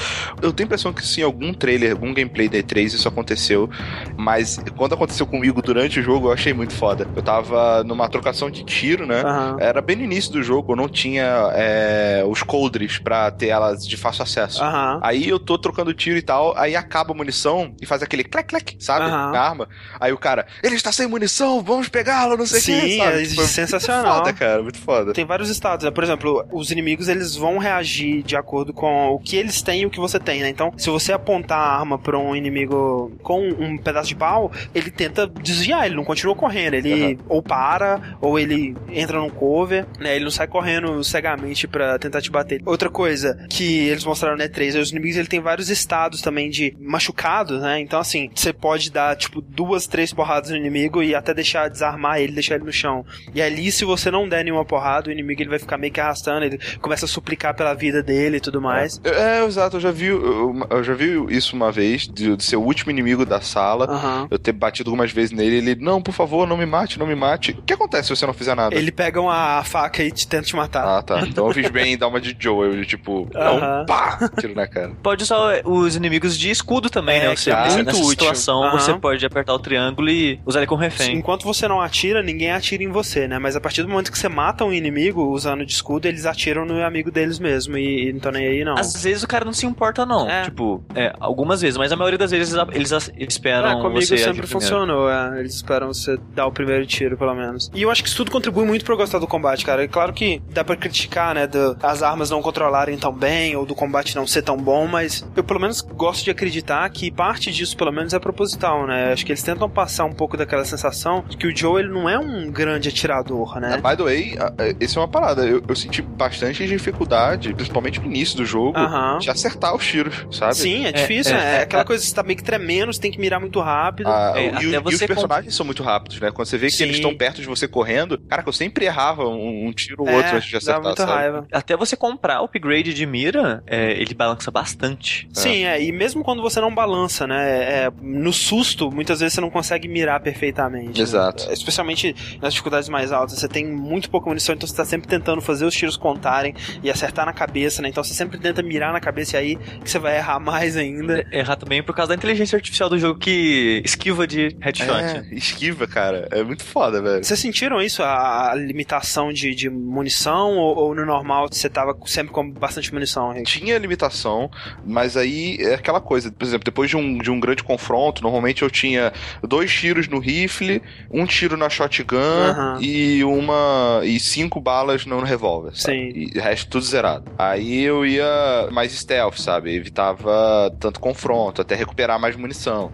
Aí depois eu voltava a ser um pouquinho mais desleixado, né? Sim. Eu usava mais tal. O sushi já era mais hoarder, né? Eu imagino que você devia ter sempre coisa guardada que você não. Então, eu, eu acho, eu gostaria de ter mais, porque eu economizava bastante. Mas eu tenho uma reclamação esse lance de munição do jogo, porque o primeiro trailer que apareceu, assim que eles é, matam um cara, a Ellie revista os bolsos dele, pega as, as, as balas que acham. E isso pra mim, tipo, construiu um clima pro jogo. Falei, ah, beleza, então a munição vai ser escassa, você vai, tipo, ter que pegar migalhas de munição e tudo mais. Ah. Só que não funciona tão assim, porque você derrota inimigo humano e, tipo, 5%, 10% das vezes eles dropam alguma munição. É, verdade. E, tipo, não faz sentido, porque o cara tava atirando em mim agora. Por que, que ele não tem nem pelo menos É, uma a, bala? A, a munição dos inimigos é infinita, né? Isso é uma parada, pelo menos pelo que eu reparei. Acho que eles nunca ficam sem munição. É, também nunca vi. Esse lance dessa parte de sobrevivência, né, que acaba que não é tanto assim, especialmente quando você está jogando no normal. Uma das coisas que mais me incomodaram foi, é, no final, né, cara, ser um arsenal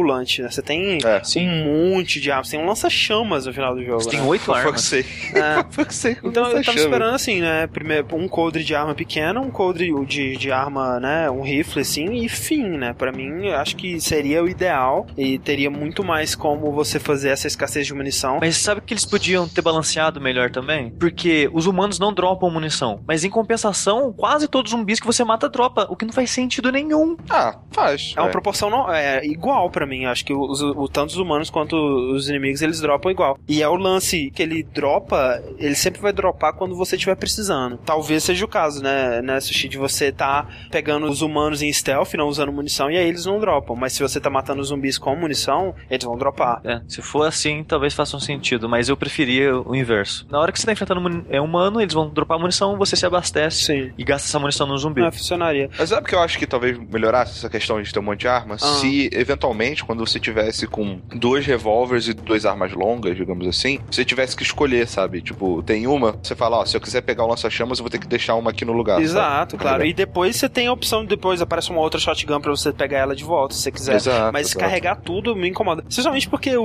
o jogo ele faz questão de mostrar, né, a, filosofia lá do Henry Sen. Você lembra, né, quando ele tenta pegar o, o bonequinho, ele fala: Não, a gente só carrega o que a gente precisa e não pode carregar peso esse. Porque realmente você tá andando com a mochila e você vai andar pelos Estados Unidos inteiro. Você não pode carregar 7 mil armas na sua. Imagina não, mas o peso, o, né, da o parada. Joe carrega quadrinho, ele carrega todo o papel que ele É. acha, ele carrega boneco. tipo, Carrega tudo, né? Joe, ele é o cara da mochila do Gato Félix. Mas assim, pelo menos em questão de interface, eu gostei muito do jeito que eles fizeram pra você trocar de arma, né? Quando você tem um coldre só, você consegue fazer tudo muito rápido, né? Você só segura o botão e troca de arma ali mesmo, e é bem rápido. É rápido, mas não rápido no padrão de jogos. Ele é mais lento que outros jogos pra trocar essas coisas. Ah, sim, né? Mas é pra ter uma atenção a mais. É exatamente a mesma coisa com o sistema de crafting, né? Ele tem um pequeno sistema de crafting que é. Você pode criar algumas armas caseiras, né? Uhum. Um molotov, um- uma bomba de pregos, uma bomba de fumaça. Aliás, cara, o barulhinho que, que faz quando você tá fazendo molotov, de você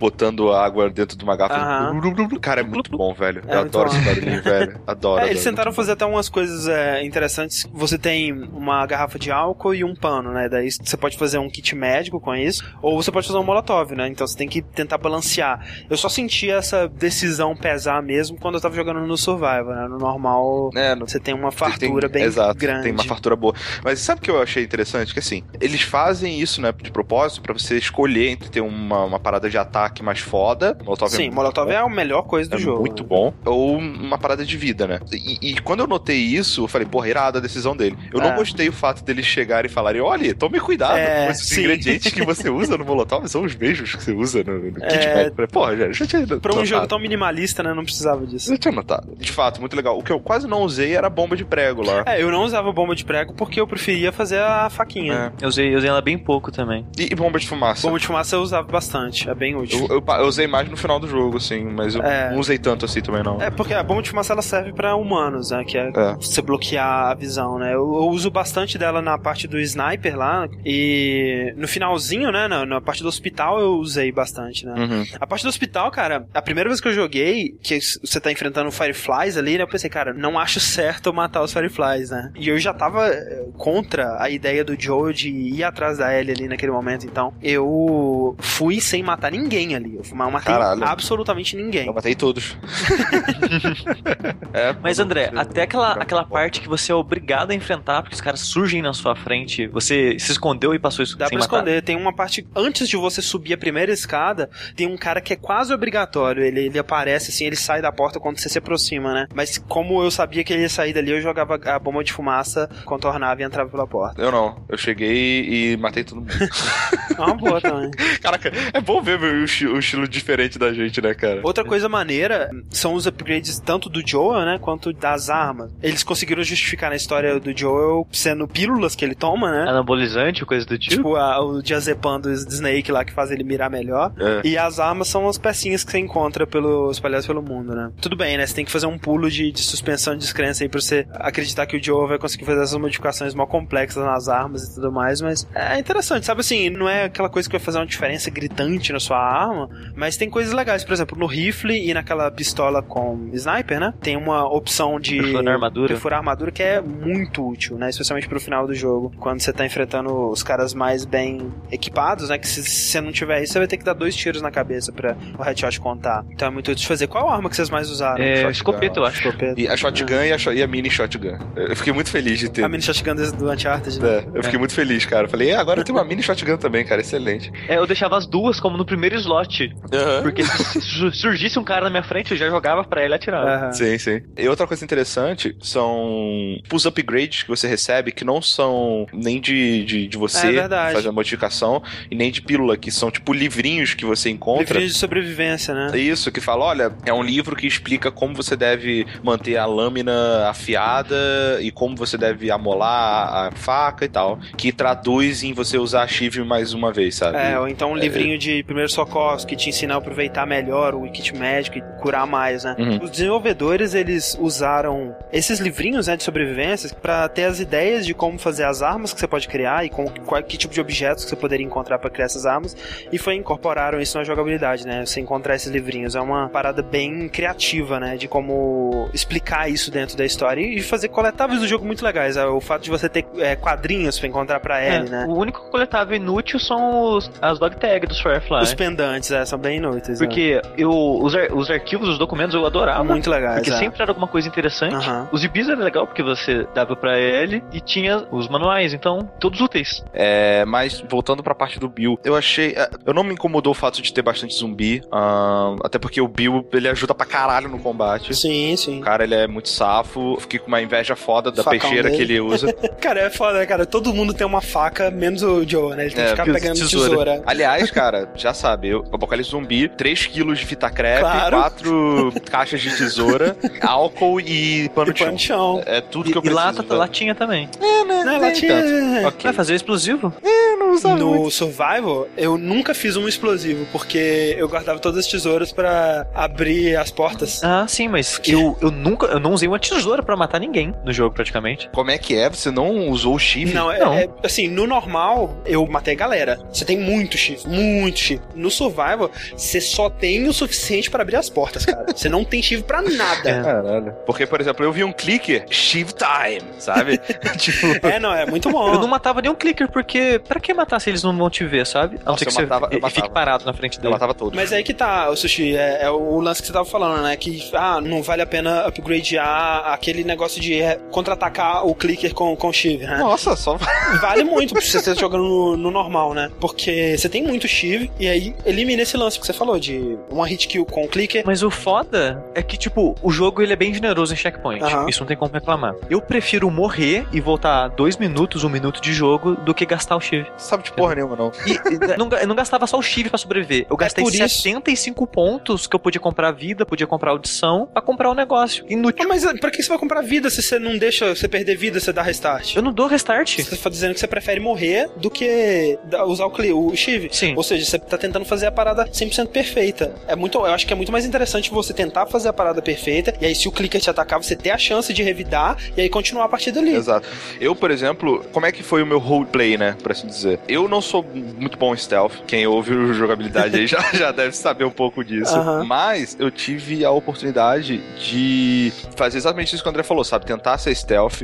Eu dificilmente passava uma área inteira sem nada. Eu usava o stealth pra combate mais do que pra desviar do combate. Sim. Eu ia em, em segredo, pegava o cara, enforcava ele, matava os clickers com a X e tal. O lance de você não usar o restart ou se deixar morrer, na minha opinião, dá no mesmo, Aham. é você ter os recursos pra, se tudo der merda, você fazer o máximo pra tentar sobreviver. Exato. Você é um, você é um sobrevivente. E o né? jogo, ele é feito pra você ser jogado assim. Exato. Porque ele tem aquele lance do Max Payne ou do Left 4 Dead que se você tá mal pra caralho, ele vai te dar um item que você precisa. Exato. Se você tá muito bem, ele vai, secar. Exato. Eu senti que acontecia isso. No início do jogo eu era muito conservador, muito conservador, e eu via que sobrava coisa, sabe? Aham. Muitas vezes eu chegava, ah, uma garrafa de álcool, pô, mas eu já tô com o álcool todo Sim, cheio. Aí sim. eu ia lá, fazia um negócio e pegava a garrafa só pra ter espaço pra pegar mais negócio. sabe? Eu jogando no hard, eu andava sempre com três de cada coisa e tudo cheio. E eu via que não era necessário, que eu podia estar melhor nas partidas, que eu podia estar me dando melhor nos combates e tal, se eu usasse. Pois é, né? pois é. Então eu comecei a usar, sabe? Eu comecei a fazer mais coisas. Por isso que eu não me importei tanto no combate. Essa foi a parte que eu meio que aprendi a me soltar um pouco mais. Que o, o Sushi tava falando, a- é frustrante quando você tá jogando o jogo de um jeito e pra você aquele é o jeito, e aí o jogo vem com a situação que com- bate de frente com o jeito que você tá jogando e fala: Não,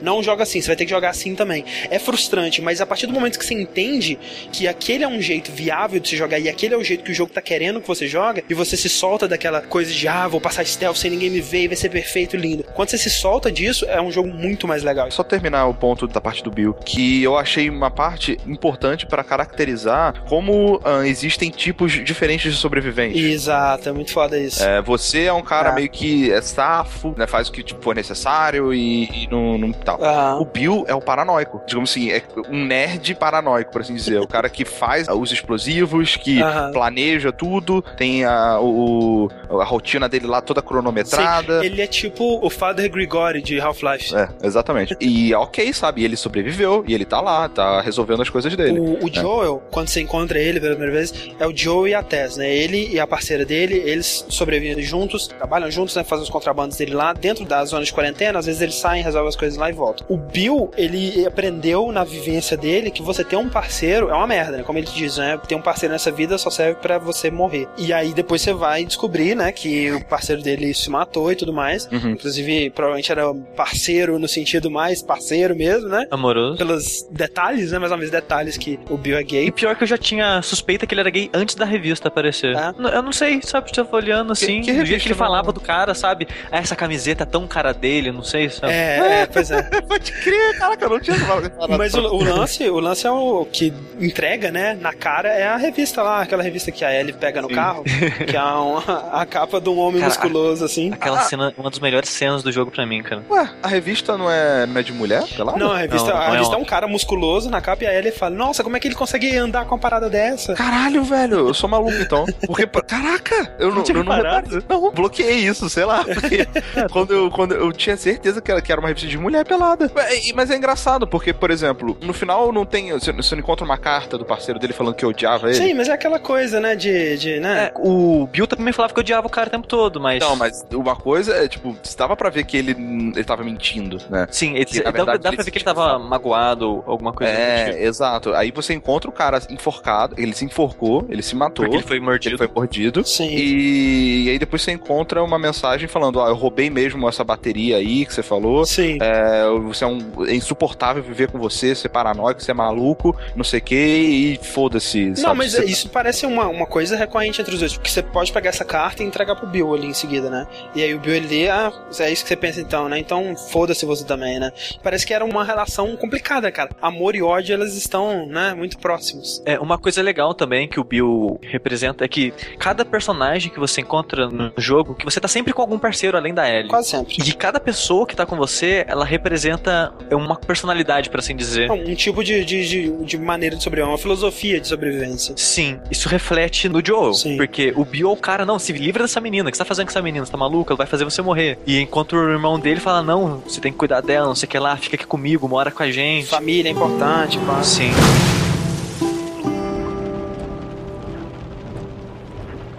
Oh, man.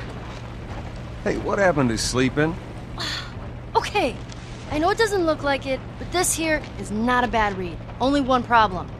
Right there. To be continued. I hate cliffhangers. Where did you get that? Uh, back at Bill's. I mean, all this stuff was just lying there. What else did you get? Well, here. This make you all nostalgic? You know, that is actually before my time. that is a winner, though.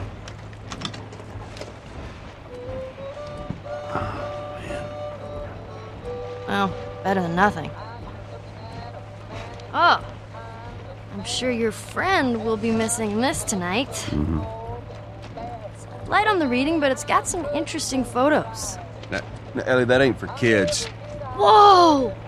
How how the hell would he even walk around with that thing? Get rid of that. Hold Just- your horses. I want to see what all the fuss is about. Oh, why are these all stuck together? Um, I'm just fucking with you. Bye bye, dude. O que acontece, né? Você tá lá com a. No começo tá com a 10 e o Robert lá, ele vende a mercadoria que ele tava te devendo, vocês matam ele lá. É uma cena que é muito boa pra estabelecer que o Joel e a Tess, eles não são heróis, eles não são bons, eles são filhos da puta, eles são Uhum. bandidos mesmo. E a Marlene, que é a líder dos Fireflies, que é um grupo de rebeldes, que estão tentando, né, trazer o mundo de volta pro que ele era. Ela chega e fala: Olha só, eu posso dar o dobro das armas que o Robert estava devendo pra vocês se vocês entregarem uma encomenda pra mim. Uhum. Diga de passagem, a Marlene dublada pela Mel Dandridge, que é a Alex Vance do Half-Life 2, olha só que bonito. E o que, que é essa carga que ela tava querendo que você fosse levada? Ah, é uma menininha. Menininha. Menininha, Menininha de leve. Menininha de uma, leve. Uma, uma tal de Ellie. Ellie é aquela menininha do Death Note. Nossa senhora, caralho, velho. Se fuder, filho da puta. Então o podcast fica por aqui, gente. Não, aí o. E aí você tem que levar a Ellie lá em Boston mesmo, no Capitólio, né? Tipo uma prefeitura, assim. Que é onde um bando de Fireflies vai estar esperando vocês. Você entrega ela lá, de boa, pega as armas, vai embora, fica por isso mesmo. Só que, né, toda vez que você vai tentar entregar ela, alguma merda acontece e o Joel vai ficando cada vez mais mais encarregado de levar ela e vai levando, levando, levando, até que se torna uma história de viagem para o oeste, né? É. Como tantas outras aí. Uhum. O Joe e a Ellie, eles cruzam os Estados Unidos ao longo de um ano. É interessante porque o jogo ele tem um formato episódico, né? É. Ele se passa durante as quatro estações do ano, começando no verão, terminando na primavera. E é interessante esse formato, né? Porque a história é sobre a relação entre os dois, né? E como que eles vão ficando mais próximos e, e- e como que eles vão desenvolvendo esse relacionamento de basicamente pai e filho mesmo. Uhum. E eles diz- dizerem que essa história se dá em um ano justifica A relação. a evolução do relacionamento deles, né? Você nunca questiona. Não é algo que, passa, que aconteceu rápido. Exato, não é algo que você fala, nossa, mas tá muito acelerado isso aí, né? Pelo, pelo contrário, você vê muita resistência do Joe a se entregar a essa relação. Sim, sim. Porque ele parece que é uma pessoa que ele tem dificuldade em lidar com perda, principalmente Sim. de pessoas. Não, e, e antes, quando tava só o Joe e a Tess, o Joe ele é um cara fechado, um cara de poucas palavras e tudo mais, mas ele fazia piadinha. É. Quando eles saem assim, ah, parece que estamos no encontro, né? E aí o Joe fala, ah, eu sou do tipo sedutor, não sei o que lá. É, Mas, Inclusive, dá muito a entender que o Joe e a Tess algum caso. se não tem eles tiveram, É, né? ou talvez gostariam de ter,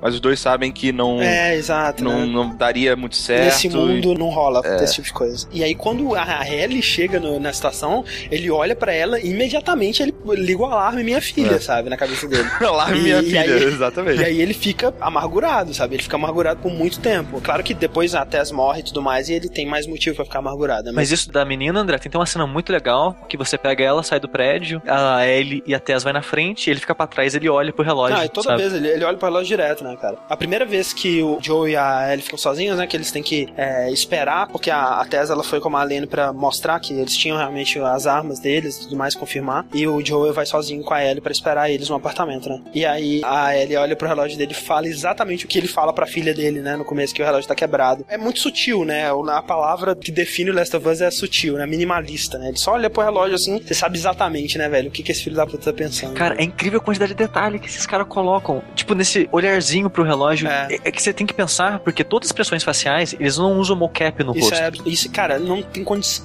Não tem condição isso, cara! Não usa mocap de rosto. Não usa, eles só Não, é usam só de mocap corpo. só de corpo. E ainda por cima eles dão um retox, porque é aquele lance. É, o Last of Us tem aquele estilo mais estilizado da Naughty Dog, né? Que você não olha pra uma screenshot de Last of Us, você nunca vai confundir com uma foto. Porque tem aquele estilo meio levemente estilizado, né? Não chega a ser cartoon, é bem realístico, mas É o suficiente pra dar uma amenizada no Uncanny Valley, né? Exatamente. Então, assim, a, a própria animação, eles dão uma estilizada também quando eles pegam os dados do mocap. E o rosto, cara, é inteiro feito à mão. Só olhando de base os vídeos, né, da atuação dos atores e tudo mais. E é inacreditável, cara, porque é a melhor animação facial que existe em jogos. É melhor do que L.A. Noir, é. melhor do que Heavy Rain. Heavy Rain, vai ser melhor do que Beyond, sabe? Jogos que usam mocap facial absurdamente. E eles fazem melhor que todos esses na mão, tipo, velho. É aquele comecinho, quando a Tess chega no apartamento e ela tá com machucado, ele vai colocar o gelo no rosto dela, sabe? Tipo, a maneira que ela torce a boca e afasta e aperta o olho. Cara, é absurdo a quantidade de detalhe na expressão facial. Ah, assim, a gente vai falar do final, cara, mas o olhar da Ellie, antes de dizer o ok ali, é, cara, todas as emoções do mundo, você consegue ler tudo o que ela tá é pensando. muito bom, cara. É por isso que eu acho que os caras, eles têm artistas lá trabalhando, cara, que conhecem muito bem o ser humano. E sabe? anos de experiência, né, cara? Desde o Uncharted É. 1, provavelmente são muitas das mesmas pessoas. Né? Exato. É, essa é importante ter um time coeso, né, cara? Que tem trabalhado usando ferramentas parecidas, mas tentando construir coisas diferentes, né? Exato. É muito bom. Pois é, então assim, a Ellie e o Joe, como a gente disse, sempre se- é, foram o centro da história e eles imediatamente souberam que eles não queriam fazer que a Ellie fosse a filha dele, como é o caso da Estrada, porque seria uma relação muito fácil de ser construída, né? Quando você chega no momento em que você percebe que o Joe tá disposto a fazer tudo pra ele não morrer, é um momento muito importante na evolução daquele personagem, porque eles não têm nenhuma relação de família, né? Porque é óbvio que um pai vai fazer tudo pela filha, né? É óbvio. E essa cena que você tá falando, André, é que ele, ela foge de cavalo? É, uma delas. É, nesse momento, eu acho que é o ideal pra falar que o jogo tem combate demais, sabe? Ele ainda tem aquele lance, ah, eu sou um jogo AAA, eu tenho que ocupar as pessoas enquanto elas fazem coisas, porque só andar seria muito chato. Não, que isso, cara. É um jogo de ação que às vezes você passa 20 minutos andando. Você acha que essa parte tem combate demais? Eu acho que o jogo em si tem combate demais. Eu não acho que precisava ter combate nessa parte. Peraí, na parte que você foge de cavalo não tem combate, não, você tá maluco? Ah, ele foge de cavalo e você vai atrás dela. Aí tem uma hora que você pula um negócio. É, você pula um tronco e cai um molotov em cima de você. Isso. E começa um combate, aí você sobe no cavalo de novo e continua Peraí, até gente, achar que ela. parte é essa? Ah, tá. Eu tô pensando a parte que a Ellie foge de cavalo, eu tô pensando na parte que ela foge na neve ali. Não. Não, Ah, não. tá, tá, Essa- ok. Realmente, essa parte tem um combate extremamente desnecessário. Ou mais desnecessário do jogo. é, porque é. a Ellie passou por ali de boa, aí já Como, você né? passa e. Exato, E- exato. E, nem, nem só por isso, sabe? Porque nessa cena, você já tá pesado. Porque essa parte toda, antes dela fugir, você sente um peso que o cara tá querendo se livrar com ela. Sim. Você sente essa tensão da relação dos dois, você fica tenso. Sim. E você vai atrás dela de cavalo, é você, tá você andando de cavalo, primeira vez que você anda, e eu achei legal. E tá tocando uma música, tipo, muito bonita, que dá um clima muito foda pro momento. E você tá refletindo em toda aquela relação nesse momento. Aham. Combate. Essa parte eu, eu concordo, porque assim, é um, é um pedaço que é até assim, em design de cenário, ele é esquisito. Que você entra num canyon, você vai descendo, aí você chega num lugar que é uma parede, um paredão assim em volta, tipo, arena de combate, sabe? Na hora que você mata o último cara, os cavalos que fugiram aparecem do nada. Eles voltam, é. Na hora, que você, na hora que você sobe no cavalo, a música volta como se nada tivesse acontecido. Mas a minha É, mente já tava em outro lugar, sabe? Mas assim, ainda assim, a minha cena favorita do jogo é logo depois disso, quando você chega na casa e encontra ela ali. Aquela cena. Not her, you know. What? Maria told me about Sarah. Ellie? You are treading on some mighty thin ice here. I'm sorry about your daughter, Joel. But I have lost people too. You have no idea what loss is. Everyone I have cared for has either died or left me. Everyone fucking except for you. So don't tell me that I would be safer with someone else because the truth is I would just be more scared.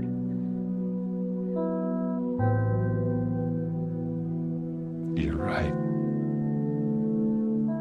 You're not my daughter. And I sure as hell ain't your dad. We are going our separate ways. Get it together. We're not alone.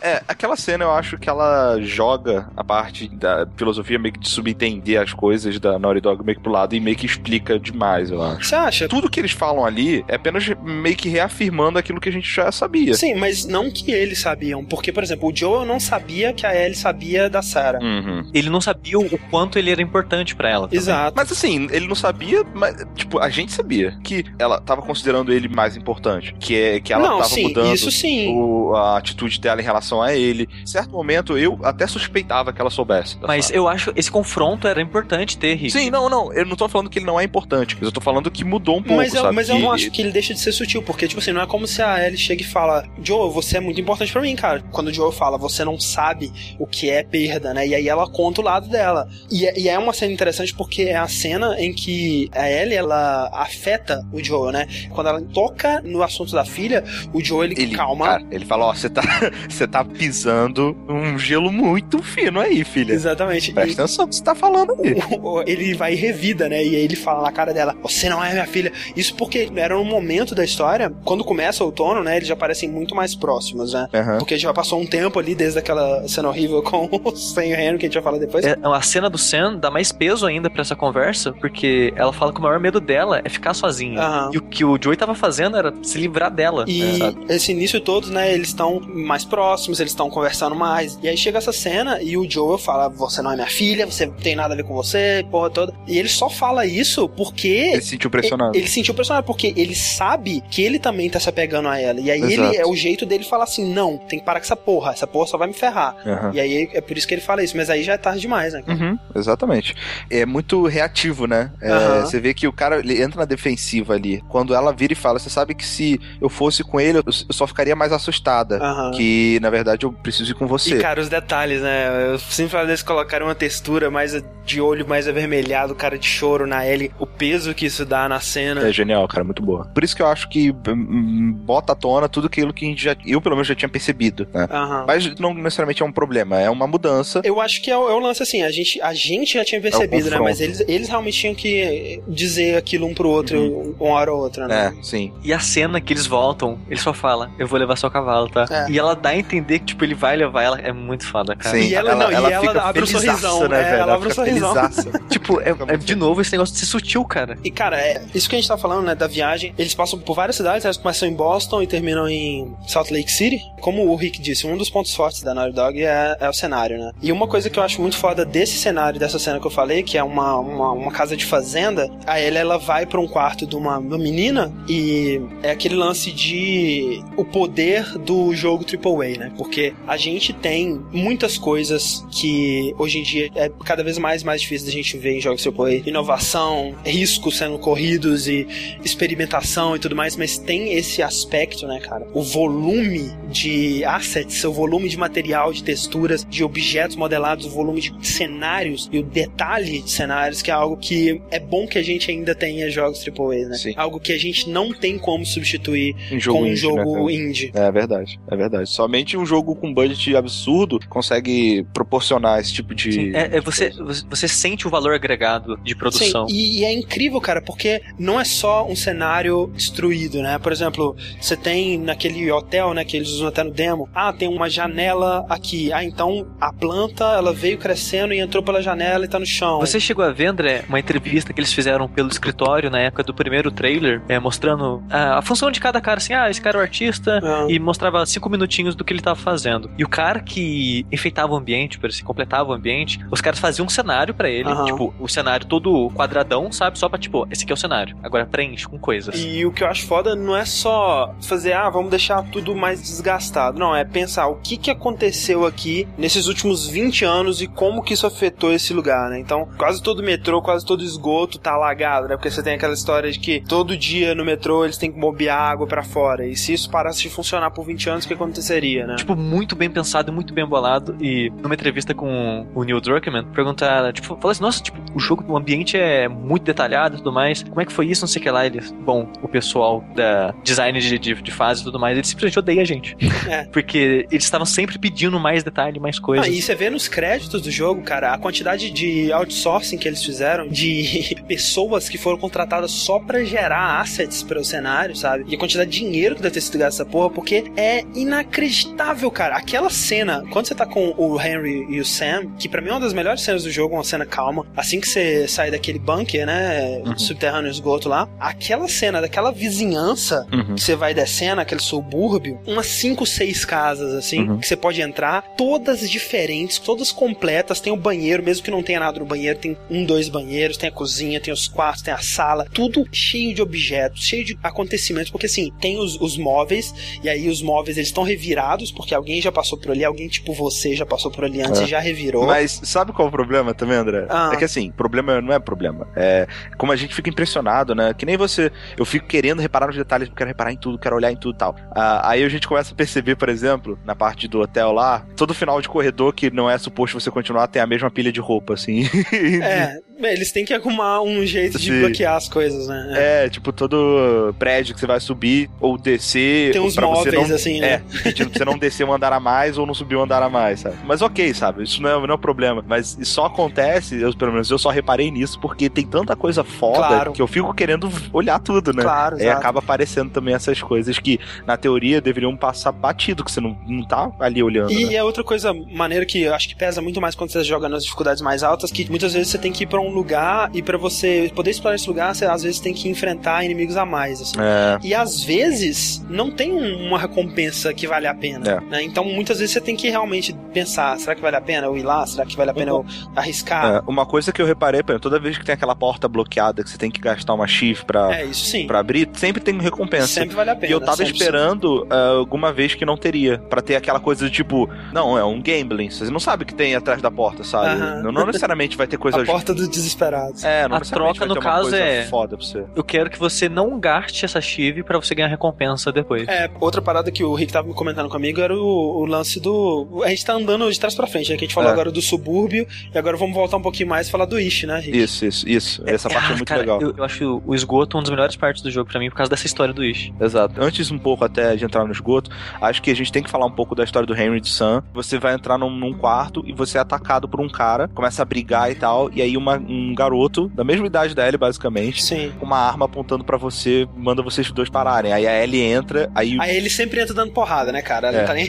A Ellie não tá nem aí, cara. Aí fica aquela situação ruim, porque você tem exatamente a mesma dupla, sabe? Um adulto, uma criança, um adulto, uma criança, os dois tentando sobreviver. É, assim. exatamente, é, o, é o, o, o Henry e o Sam são um reflexo exato de Joel e da Ellie, né? É, a única diferença é que eles são parentes mesmo. Exato, eles são irmãos, né? É, são irmãos, exato. É engraçado, né? Como esse lance de, tipo, você vai encontrar vários sobreviventes com várias filosofias. E quando você encontra um que é exatamente a sua, e Exato. você vê como que aquilo termina, né, cara? É, cara, é muito escroto. Vocês vão é, seguindo, né? Vocês aprendem meio que a, a ajudar um ao outro e tal. Só que tem um momento onde vocês estão subindo uma escada, a escada quebra, e o Henry e o Sam decidem continuar, meio que te abandona, sabe? Sim. E aí você vê, é, é por isso que o Joe não quer se envolver com ninguém. E, tem um, da- um detalhe legal também disso, é que a Ellie já tinha subido a escada. Ela já tinha. E quando os Ela caras. poderia ter ido, É, né? E quando os caras vão embora, ela pula de volta e fala: Não, a gente vai ficar junto. E é exatamente aí que você vê. A Ellie é diferente. Vocês, vocês meio que. Aliás, é uma, uma das cenas com mais ação, eu acho, né? Você tá fugindo da Hanvi, aí você se esconde, aí É, essa pessoas. cena parece um pouco Uncharted, né? Parece. Aquela parte que você tá correndo na ponte com ela atrás de você, é bem É Uncharted. bem Uncharted, né? Que a ponte vai caindo, aí explode as coisas. A gente não mencionou ainda, mas a Ellie não sabe nadar, É, né? passou um ano e ela ainda não sabe nadar. Puta que pariu, né? É, né, velho? Eu ensinaria ela, tipo, na primeira oportunidade, cara. É. Que era, eu acho que um pouco importante. Um pouco, especialmente quando tá tudo alagado. O Joel, ele não é o Nathan Drake. Ele não é o melhor escalador do universo. Não. E a maneira de você transitar pelo jogo é através de escadas e os negócios de madeira pra ele flutuar. É, exato. É, isso é engraçado, que no primeiro, logo no início do jogo, quando eles ensinam pra você a situação da, o esquema da subir escada, subir ela e depois puxar ela de volta pra de repente subir mais um andar ou levar pra um lugar pro Sim, outro sim. e tal.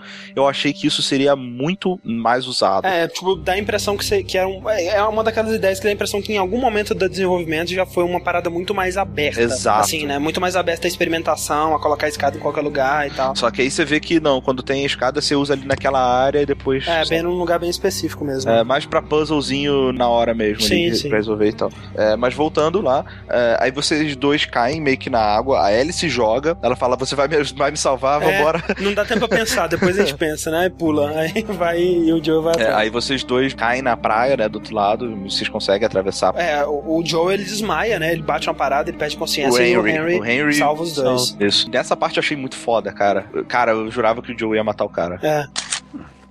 Henry! He's awake! Hey, you. We're alive. See? What'd I tell you, huh? He's good. Everything's fine. You know, Sam's the one who spotted you. You guys are taking quite a bit of water. What's wrong? Henry! Get back, hey, son! Hey, hey, hey! He's pissed, but he's not gonna do anything. You sure about that? Stop! Joel? He left us to die out there. No, you had a good chance of making it, and you did. But coming back for you meant putting him at risk. Stay back. If it was the other way around, would you have come back for us? I saved you. He saved me too. We would have drowned. Você vê que o Joe é muito safo, né, velho? O cara, ele, ele é muito CQC ali, né, mandou. Sim, sim. Aí ele fala, né, que não, ele te ajudou, não sei o quê. É, e o, e o Henry fala, né? no no- tipo assim, nós voltamos pra te salvar. No seu lugar você faria o mesmo, nem fudendo, cara. Nem o Joe não ia fudendo. voltar nem fudendo Por- pra eles, é. Por isso que o Joe baixou a bola. É, É. exato. Mas ficou climão. E aí eles entram no esgoto pra atravessar a cidade. Aham. E lá, essa é uma parte muito maneira, porque você começa a encontrar uma série de cartas. É, não, né? antes disso ainda, né, cara? Porque você vê um barco e, mais uma vez, né, uma filosofia diferente. Um cara que tinha um barco e ele falou: aqui, o mundo foi pra merda, eu vou pra água, né? Aqui a água ninguém me pega, vou sobreviver. Só que passou tanto tempo que ele teve que voltar, né, cara? Essa parte do barco é engraçada porque ela não teve contato com o mundo. Cara, isso é o mais só, cara, isso é muito foda, cara. Uhum. Isso Aí tipo, é ela vê o foda. barco, nossa, um barco, não sei o que lá. Primeira vez que eu estou num barco e tal, mas, tipo, não tá na água, né? Tipo, o Joe até faz uma piada assim, não, o barco era super comum, tinha um iate. Você encontra essa carta desse Ish, que ele é pego numa tempestade, e ele fala, ah, que seja o que Deus quiser, sabe? Foda-se. É... Aham. E você vê que ele, na verdade, sobrevive, ele começa a viver nos esgotos, isso através de várias cartas, né? Você vê que ele começa a viver por lá, ele cria uma metodologia, ele, é- ele tem meio que um, um pouco disso que nem o Bill, sabe? De... Se proteger e Só tal. que ele é muito mais de se esconder. E, e aí ele conhece um grupo de sobreviventes. É que ele perto do esgoto tinha aquela vizinhança, aquele subúrbio. Exato, é aquela subúrbio. Ele, ele encontra aquele grupo sobrevivente e faz uma troca com eles, entrega água por arma ou vice-versa, não lembro. E aí ele começa a pensar: não, tem criança ali, eu sei que é foda, eles estão num lugar muito aberto, se eles ficarem ali, eles não vão conseguir, sobreviver muito tempo, eu vou lá convidar eles pra morar aqui comigo no esgoto. Isso. E ele vai, convida, eles vão, começa a criar uma mini comunidade no esgoto, cara. Eu achei. Sim, eles fazem regras, né? E Aí tem uma escolinha. tem a escolinha, tem a creche, Sim, tem um. velho, eu achei isso animal, cara. Animal. Eu achei a parada mais foda que eu achei foi a parada de coletar chuva. chuva. É, um sistema gigante pra coletar a água da chuva. Aham. Tem uma escolinha, parada de um refeitório.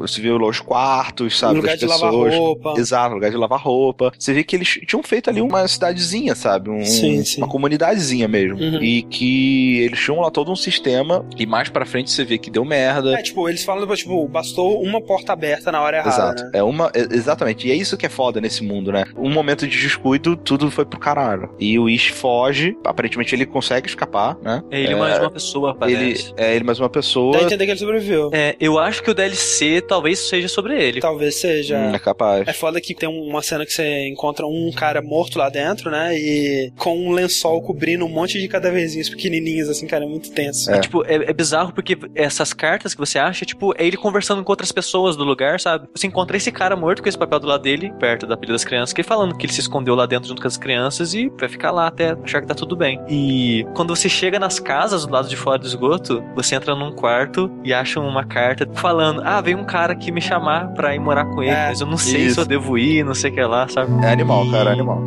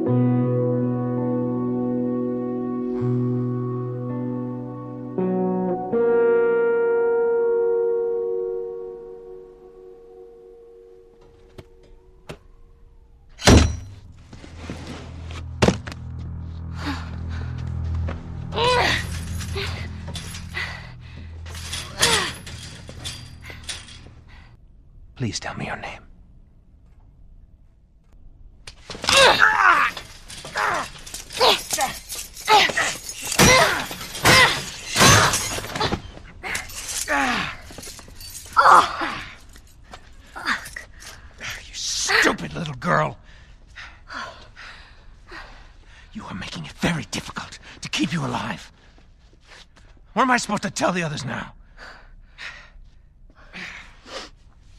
Ellie, What? tell them that Ellie is the little girl that broke your fucking finger. O jogo, ele é da Ellie, né, velho? É. Tá aí o motivo, inclusive, da Naughty Dog ter lutado tanto pra ela estar na frente da capa, né? Porque, afinal de contas, ela é em Page. Só que não. Tu viu que ela, ela, ela não, não curtiu muito? Não curtiu, né? Se eu for, cara, no lugar dela, eu também não teria É, curtido. mas eu né? acho que as pessoas é, exageraram também, né? Não, cara, assim, É. eu acho que parece muito. Você, vê, você procura no Google foto da Ellen Page mais nova. Não, não, não. Eu digo, exageraram o comentário dela. Ah, tá, não, é, com certeza. Que parece, parece mesmo, velho. Mas Só ela não é dona da aparência dela, né? E o cara? Nome, Ellie, ainda por É, cima, né? Só que ela comenta, ela, só- ela não comenta que não gostou. Ela falou: olha, É. eu deveria me sentir é, honrada, né, pela homenagem, pela semelhança e tal. Eu fiquei sabendo que é uma personagem legal e tal. Só que no momento eu tô participando de outro jogo, sabe? Eu acho É, que. isso, isso atrapalha, né? É, que isso acaba atrapalhando um pouco e tal. E foi Sim. isso que ela comentou, e eu concordo plenamente com ela. Concordo plenamente. sabe? E outra, atrapalha muito a pobre da Ashley Johnson, né? Que é a atriz que fez a, a Ellie, né? Mas e o- mandou bem pra caralho. Puta que pariu, cara. Você sabe um personagem é foda quando você consegue imaginar o que esse personagem diria em situações adversas. Exato. Ela criou uma personalidade tão forte pra Ellie, só com a voz, sabe? Eu consigo ouvir a Ellie falando Holy shit, Joel! O- os atores, incluindo a Ashley, eles moldaram tanto o personagem que tem muitas coisinhas no jogo que foi pitaco dos atores. Sim, sim, a Ellie ela seria um personagem bem mais indefeso, né? O Joel ele seria bem mais É. calmo e calculista, assim. Por exemplo, as piadas que a Ellie conta é porque a Ashley Cara, me Johnson identifico muito, cara. ficava contando piada nos bastidores. Cara, piadas ruins eu identifico, cara. Aí eles resolveram colocar as piadas dela lá, sabe? Você chegou a ver isso, Rick? Porque tem alguns momentos que, em lugares específicos, né? São quatro vezes, eu acho, tem um troféu pra isso. Que a Ellie, ela para e fala, ok, tá na hora de animar o ambiente, né? E ela pega um livrinho de piada e começa a ler o livrinho de piada. Cara, isso- acho que isso aconteceu comigo duas vezes, eu acho. Eu não vi todas, Cara, não. mas é demais, velho. É muito legal. E, tipo, partes assim que ela começa a ler a piada e aí ela lê a piada errada. E não, peraí, eu li errado. E volta e começa a ler de novo, sabe? Okay, we need to lighten the mood. What is that? It's a joke book. No pun intended. Volume 2 by Will Livingston. Let's keep going. I walked into my sister's room and tripped on a bra. It was a booby trap. 3.14% of sailors are pirates. 3.14. Do you know what's not right? Left? yeah. That's awesome. A book just fell on my head. I only have myself to blame. Or wait, I said it wrong. Hold on, let me read it again. A book just fell on my head. I only have my shelf to blame. Tem duas coisas que a Ellie faz também que eu acho foda demais, cara. Demais pra dar uma personalidade pra ela. Ela fazer sonzinhos com a boca quando você tá É, andando. ela fica cantandinho, né? Ela fica... Sim. A parte do assovio, E a parte da cara. ela aprende a assoviar, a a assoviar, assoviar, cara. É muito foda. Do nada.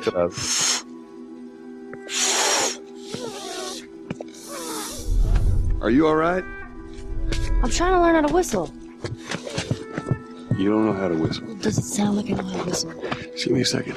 E, cara, eu tomei um susto do caralho quando ela fez isso a primeira vez, cara. Eu, eu sei que eu não devia fazer essa comparação porque é injusta em alguns Ah. aspectos, mas a Ellie acabou sendo muito melhor trabalhada pra mim do que a Elizabeth Como foi. personagem, né? Como inteligência artificial, eu acho que a, a Elizabeth é imbatível, né? Ah, porque a Ellie fica correndo na frente do- dos caras, né? Então, Sim, e a Ellie, ela te atrapalha às vezes, né? Ela, ela entra num corredor estreito e cover, aí você ela tem pega que... um cover que você vai pegar. Cara, mas, cara, é tão legal o fato de que quando você tá num cover, ela chega e fica aninhada ali. Aquela tirinha que você passou dos clickers, Rick, a gente vai linkar aqui. É. Tipo, que todo lugar que o Joel tá, aí a Ellie, assim, tipo, pertinho, Aquela- assim, aquele desenho dela com a faquinha agachada. pra cima, assim, é, É muito, muito bom. assim, né, cara? Muito Cara, é bom. muita Ellie aquilo, é muito foda. Mas o que eu ia dizer, André, que eles trabalharam muito melhor é o clima que ela fica. Dependendo dos acontecimentos da história. Sim, isso é perfeito. Isso não é perfeito no Bioshock. E o, o engraçado é que o Bioshock ficou o tempo todo se gabando disso. Não, vai ser perfeito, ela vai reagir. Tipo, aquela cena que o Joe pede pra ela esperar no lugar, que ele, ele cai, né, do... Ele foi passar por Aham. um elevador, o elevador cai com ele, e eles se separam, ele fala, espera aí que, que eu já tô voltando. E acontece uma situação que o Joe é pego de surpresa, aí tem um cara afogando ele, e o Joe tentando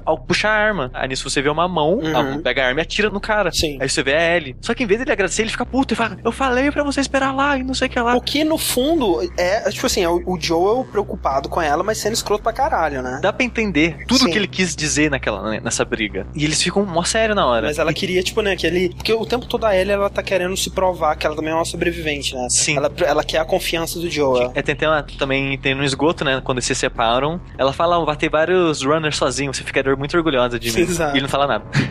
então, mas nisso, nessa parte que ela mata o cara, é até a primeira pessoa que ela mata, ela até, ah, vou passar mal, não sei o que lá. E sempre que você pega um quadrinho, tem, ah, eu peguei mais um quadrinho que você tá lendo, ah, beleza, guarda aí que daqui a pouco eu vou ler. Assim que você acha um quadrinho, logo depois dessa cena, o Joe não fala nada, ela não fala nada. É, isso é perfeito, cara. Não tem nenhum momento que quebra. A Ellie, ela tá sempre interagindo, assim. Quando é um cenário diferente, né? Ela entra numa loja de, de discos, né? Ela fica mexendo nos discos. Inclusive, é, é engraçado, né, cara? Porque o jogo, ele, o presente dele, né? O dia que aconteceu o apocalipse é 2013. Sim. Só que parece que é bem antes, né? Porque as TVs que você encontra no mundo, muitas delas são TVs de tubo. Mas sério, tem- eu nem reparei se tinha TV de tubo. né? Tem. Tem uma loja de disco de vinil. Não, mas isso existe também hoje em dia ainda, cara. E- esse- não, tudo bem, existiria. Assim como existiria o- a possibilidade da Ellie ter um Walkman. E ela tem um Walkman de fita cassete. Sim, é, mas isso a gente só vê no quadrinho. Mas... Não, não, você vê na mochila dela. Eu vi na mochila. Quando você joga com ela, ela tem na mochila, sim. Sério? Sim, você abre a mochila dela, você vê a carta da mãe dela, você vê. Caralho, eu não, eu não- olhei os documentos dela. Tem muita coisa. Tem, você vê o robozinho que ela ia dar pro Sam. Nossa, eu também não fiz isso, não. É muito bom. Mas enfim, tem o lance do Walkman, tem o lance do o carro que ela encontrou uma fita e põe no toca-fita do carro. Como Sim, assim, isso achei cara? estranho. Isso achei estranho. Tem um monte de coisa assim que não parece que era 2013, só parece que era mais antigo. Mas esse lance de interagir com os objetos eu acho muito foda porque tem vários momentos, acho que trinta e tantos momentos durante o jogo que Um diálogo. aparece um, um botão pra você ter um diálogo opcional, né? E esses diálogos opcionais estão entre os melhores do jogo, né, Sim. cara? É, assim, depois dessa briga que eu falei, tem aquele que você acha aquele de paisagem pra tirar foto. Aham, E sim. eles têm um diálogo que eles meio que dis- discutem sobre a briga que eles tiveram. Exato. E se você não procurou isso, você não vai ter essa discussão, sabe? Tem um, assim, que ele briga com ela porque ela tenta falar da Tess, né? A, a Ellie, ela sempre quer discutir as coisas que aconteceram e o Joe não, Não quer. quer. falar de nada, né? Assim que isso acontece, né? Ela chega no quarto, né? E aí fica com o íconezinho. Você chega lá, ah, eu queria pedir desculpa por ter tocado no assunto. Aí o Joe, tá, beleza. Não, e tudo bem. Tem o muito bom que é aquele que ela encontra uma, uma máquina de fliperama, né? Ah, Que Ela comenta exatamente a mesma parada que a, a Riley disse pra ela no quadrinho. E, cara, tem o melhor de todos todos que é assim que vocês resolvem aquele puzzle da hidrelétrica que se dá o high five. Ah, É. sim. É, pode ser, velho. bom. Tem como não dar high Tem, five? se você não apertar triângulo, não dá. Ela falou alguma Quem coisa? faria isso, Ela- né? É, não sei. seria um monstro.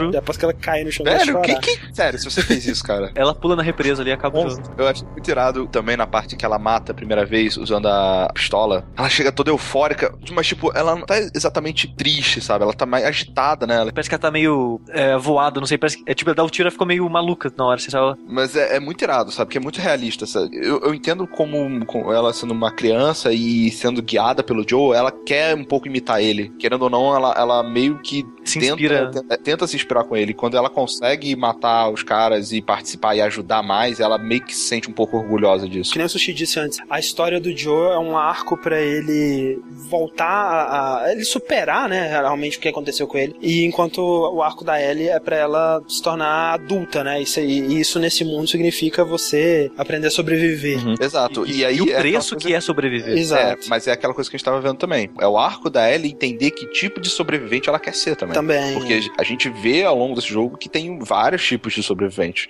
E o Joe é um tipo, mas a Ellie não necessariamente vai ser o mesmo tipo que ele. Até porque ela tem uma esperança de, de ver o mundo corrigido bem maior do que o, o, Com certeza. o Joe não tem nada. O Joe, assim, né, ele até ri, né, quando, especialmente no começo quando alguém fala dos Fireflies, ou quando a, a Tessa, ela demonstra alguma esperança de que aquilo com a Ellie vai funcionar mesmo, ele meio que achei engraçado, né, porque, tipo, ah, a gente já viu isso, né, já tá, ele já tá nessa há 20 anos, né, ele já perdeu a esperança há muito tempo, enquanto que a Ellie é o que move ela, basicamente, né, é, o- é o fato de que ela é especial, a gente não falou disso ainda, né, cara, Caraca, até tá- agora. a gente tá tão empolgado. O lance da Ellie é que ela está infectada, inclusive ela é infecciosa, né? Quando ela morde o David, ela, ela infecta ele. Só que ela é imune, a, a parada não afeta ela. E aí ela quer, a Marlene, né? Que é a líder dos Fireflies, quer levar ela pra um, um lugar onde tem um médico dos Fireflies, pra que eles possam fazer uma vacina usando ela e salvar a humanidade, né? Exato. Voltando pra história do Amy Sam, só pra finalizar o arco, tem a parte mais sossegada depois de todo o lance do esgoto e da. Do sniper, né? É, e, e do sniper, que é na vilazinha. Essa parte do sniper eu acho bem maneira. É, é bem legal, que tem um sniper lá, você vai passando, você dá a volta e você pega a sniper e ajuda eles a Isso. cruzarem a vila. Basicamente é, isso. Eu, eu achei meio exagerado essa parte de você atirando com o sniper, porque você tá matando um tipo de inimigo, aí vem um carro, aí você destrói o carro, aí vem zumbi, tipo, você fica uns 10 minutos atirando. É, eu achei legal. Eu achei legal, achei legal. É. Achei legal. Uma quebra do que você tava fazendo. exato, exato. Depois disso, vocês meio que fazem acampamento, né? Aham. E rola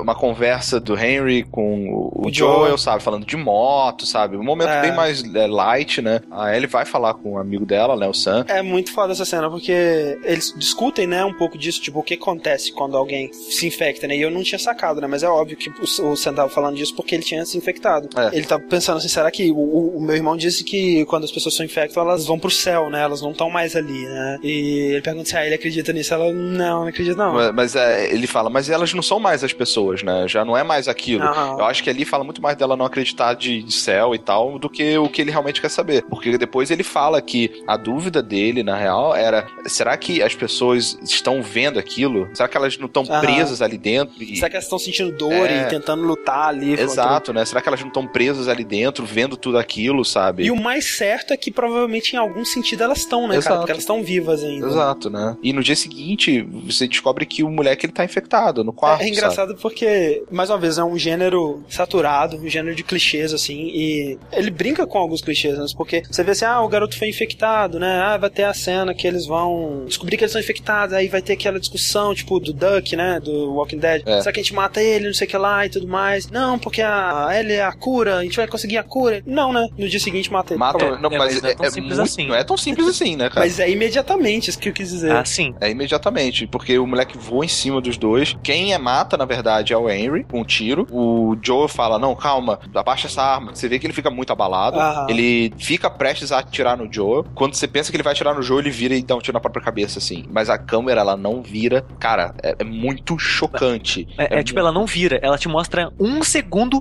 e corta. É, exato. É muito Não, chocante. e, e a maioria das cenas de morte elas seguem o menos é mais, né? A Tessa ela morre fora da câmera, você só vê depois o que aconteceu. E essa aí, quando você tá absorvendo o que aconteceu, ele corta. Não tem, não tem aquele shot do corpo caído, Isso, do chão é. sangrando e sabe? Não. é tipo, é... o mínimo possível pra você entender o que aconteceu e corta.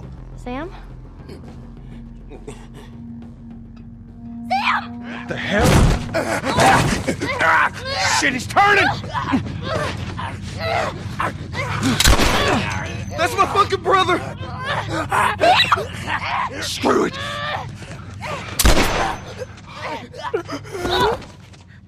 Shit! Ellie? Ellie, are you alright? Uh-huh. Oh my god. Sam? Oh no. Sam? Henry? Ellie, stay there. Henry, What have you done? I'm gonna get that gun from you, okay? Oh, okay, okay, easy. It's your fault. This is nobody's fault, Henry. It's all your fault. Henry! Henry, no!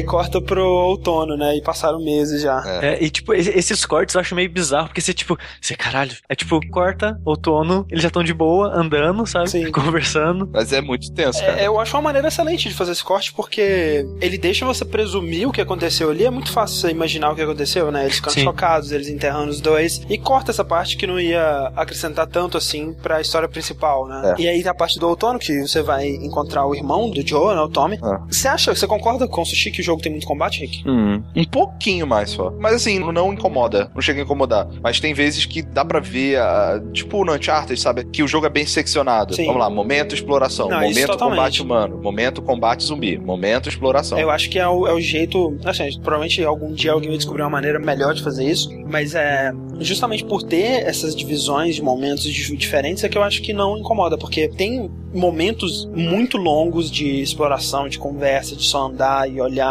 é, essa parte da vizinhança, né? E, e ela vem logo depois de uma parte bem longa de, de combate no esgoto. E a cutscene, né, com o Henry Sam, e logo em seguida a parte até chegar na hidrelétrica e, e a conversa na hidrelétrica, ela vem logo depois da parte bem longa de combate ali na vizinhança e tudo mais. Então ele faz isso muito bem, por isso que eu acho que não chega a incomodar. Eu acho muito estranho, sabe? Porque nessa realidade, por mais que seja difícil sobreviver e tudo mais, tenha gente violenta, ele mostra, parece que ele mostra que não existe pessoas normais. Só existe pessoas querendo atacar pessoas o tempo todo, o tempo todo, o tempo todo. É, não, não é bem assim, né? Ele mostra que existem pessoas normais. Quando você sai da zona de quarentena de Boston lá e você encontra aquela cidadezinha que os caras estão cozinhando os ratos lá, tem um pessoalzinho ali, tem uma, uma, comunidade, né? Você tem o Henry Sam, que são pessoas normais. Você tem o pessoal da hidrelétrica, que são pessoas normais. Ele, ele te mostra que tem pessoas normais. São só as que você interage. É, exatamente. Você tá me dizendo então que, tirando as pessoas que você interage que são normais, não tem pessoas normais. E, é tipo, tem muito assim, ah, tá tendo, tá tendo esse diálogo importante pra história aqui. Ah, estão vindo uns caras aí, vão correr, sabe? Sim, sim, isso tem muito mesmo. Tipo, nessa cena da hidrelétrica com o irmão dele, praticamente toda cena de diálogo termina com isso, com alguém invadindo. Mas é, ainda é um jogo, né? E ainda é um jogo de combate, ainda é um jogo de ação. Sim, sim. Não tô falando que não tinha que ter, mas eu acho que podia tirar algumas. É, a parte do Tommy, né? Ele, ele é o sobrevivente que criou uma, uma comunidade e criou uma família, né? E ele acha que você deve parar de com essa porra. e Sim, eles têm até uma hidrelétrica pra alimentar uma cidade. Pois é, né? pois é. Eles mandaram muito bem ali. Mandaram muito bem mesmo. E o jogo ele te dá a entender muitas coisas sem falar muito, né? Ele conta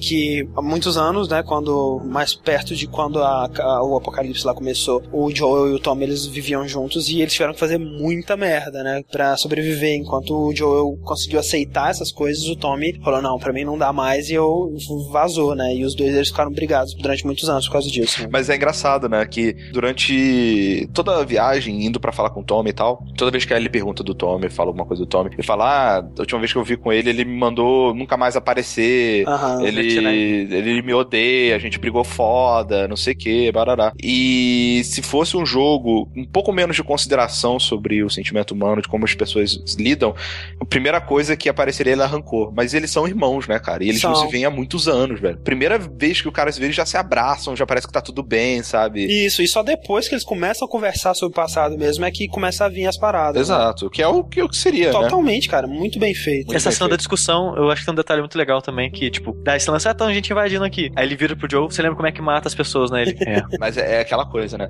Ah, eu odeio o que você faz, eu acho que você faz as coisas erradas, até o momento que você precisa que ele faça do jeito dele. Porque na, na é, luta ele fala assim: exatamente. Go, Joel, do your thing. Vai lá, Joel, faça o que você Joel. sabe fazer. né? Joel. que você é bom. Joel. Uma parada toda maneira quando você tá indo pra esse lugar, né? Tem um cachorro pra você fazer carinho, cara. Ah, Ah, Acho eu que é, é a cara. vaca do The Last Eu of Você Us. sabia que esse cachorro é o cachorro do Troy Que Baker? morreu, né? O Buckley. É, ele aparece nos créditos. Fal- Falando em cachorro, se você reparar, tipo, 95% dos quadros que você acha no jogo são cachorros dos desenvolvedores. Ah, é? Sim. Não Tem não. muito cachorro, fo- muito foto de cachorro e gato, cara. Eles, Muito eles são todos naughty? Bastante.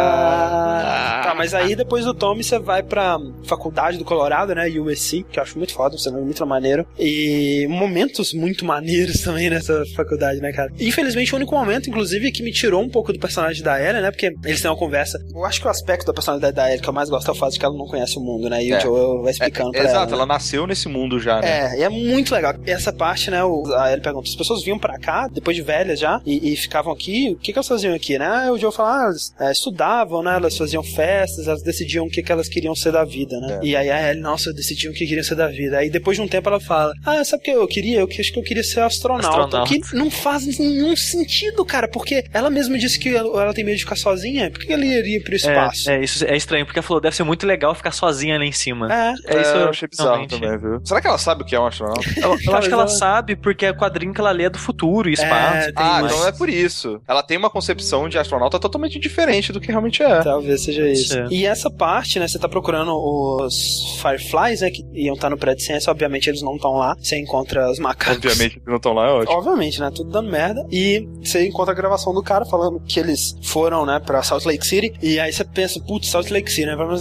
tá aqui no Colorado, né? Do lado. Aí na volta você é atacado, né? Um grupo de caçadores que estavam procurando coisinhas. Depois é, o jogo ele vai fazer você tentar sentir empatia por esses caçadores, mas é uma merda porque eles atacam primeiro, né, velho? É. Eles te veem e dão um tiro. É, mas eu também faço isso, né? Não, é, tipo, eu tô stealth, tem um grupo de pessoas conversando, eu vou lá e mato elas. Eu não tento falar também. Isso acontece mais em Pittsburgh. E lá, tipo, é a cidade inteira de caçadores. Você ouve os caras falando, ah, tem aqueles caras lá, cuidado com eles, fugiram.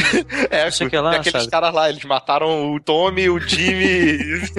É, é, sei lá, eu acho que o jogo, ele. Esse Last of Us, ele faz um trabalho muito bom de mostrar, cara, que você não é um santo nem de longe, sabe? Não, de Você maneira tá alguma. matando. Né, Ah, ele era é. meu amigo, sabe? Várias, várias vezes você vai matar inimigos e eles falam. Cara, E o tem uma Joe cena tá que mostra a violência do Joe, eu acho excelente. Quando. Assim que eles chegam em Pittsburgh, né? Tem aquela armadilha que eles fazem. Aí eles batem um carro e tem um cara tá em cima da Ellie, meio que enforcando ela, fazendo uma coisa. Aham. E o Joe vai correndo pra cima do cara e dá uma bica na cara Na dele. cara, mas é uma bica bonita. É, aquela, é tiro de meta, é o famoso tiro de meta que a gente fala. Mas é, e o lugar é invadido. O Joe, ele, ele sofre um- uma perfuração Lara Croft ali, né? Um piercing da Lara Croft na, na Só barriga. que ele se fode muito mais do que a Laura Croft. É muito. É, a Lara Croft, dois minutos depois, tava de boa, né? É. E o minimalismo é tipo, não foi lutando contra um boss, não foi salvando a Ellie heroicamente. Não foi uma merda que aconteceu. Tipo, eu tava aqui, o cara me empurrou, caí. Fudeu tudo, né, cara? E, cara, Tipo, isso e é uma parada é que me deixou com muita raiva no jogo, sabe? O cara tão preparado, tão experiente como, como ele é, velho, ele devia ter mais cuidado de abrir portas, sabe?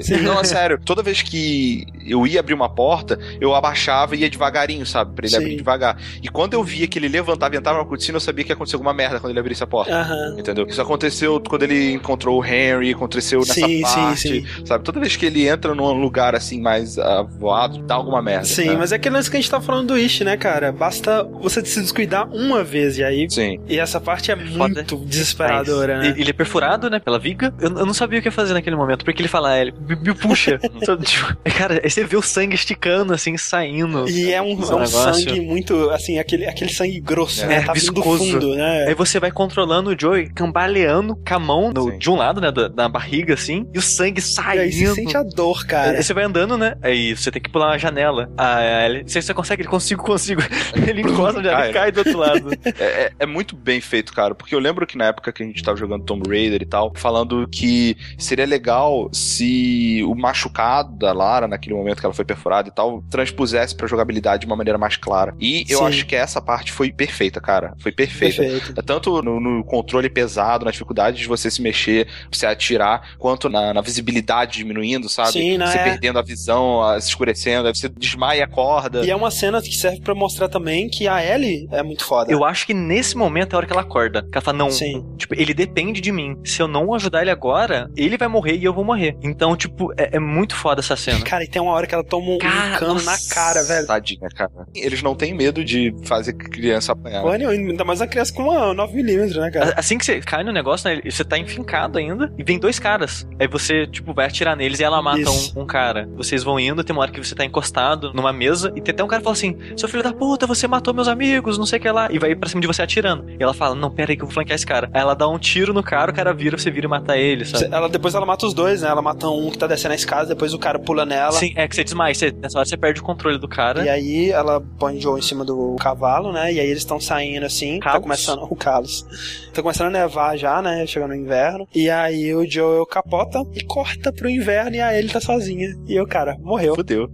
Mas assim, puta que pariu, velho. Não é possível que ele morreu, cara. E eu tive certeza, cara, morreu. Eu, eu, não- E, eu- tipo assim, eu tinha certeza que ele tava vivo. por que, que você tinha certeza? Porque eu não achei que eles fossem matar o personagem assim. Não, porra, sushi. Porra, que merda, cara.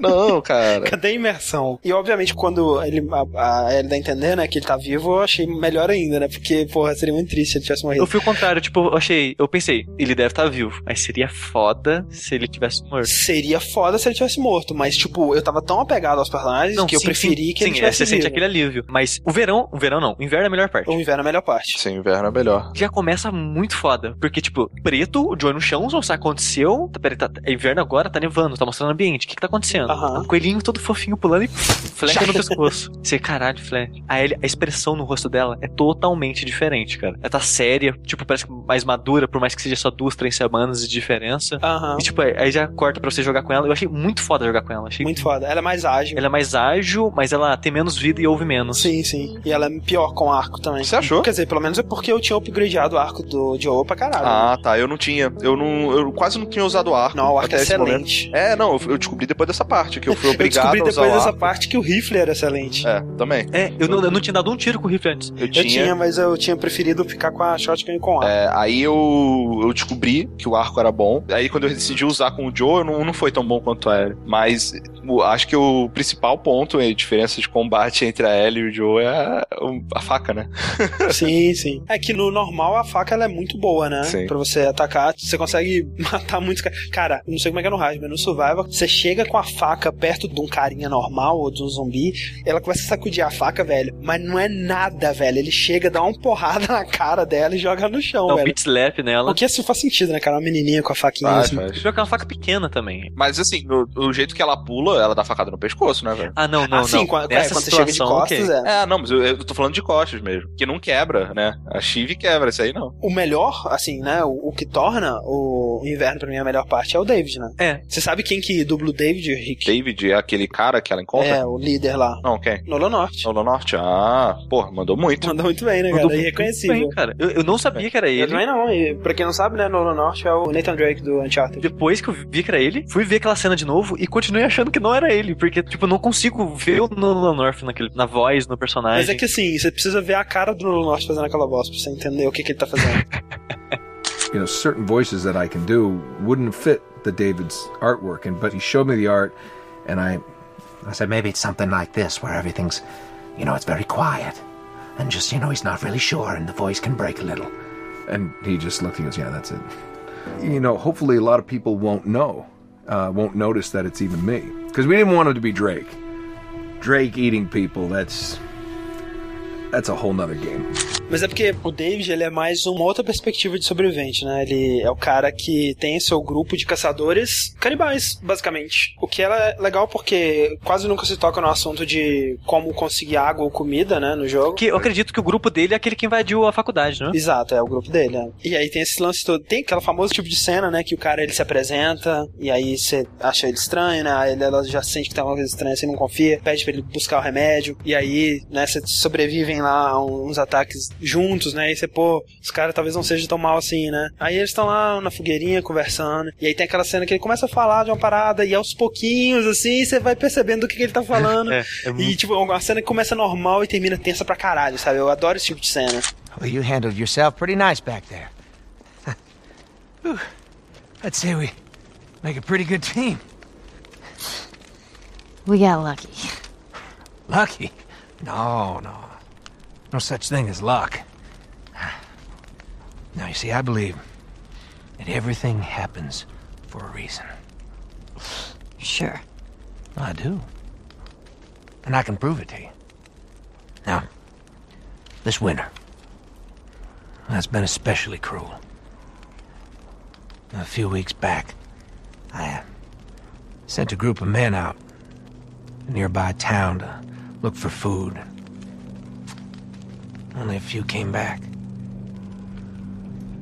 They said that the others had been uh, slaughtered by a crazy man.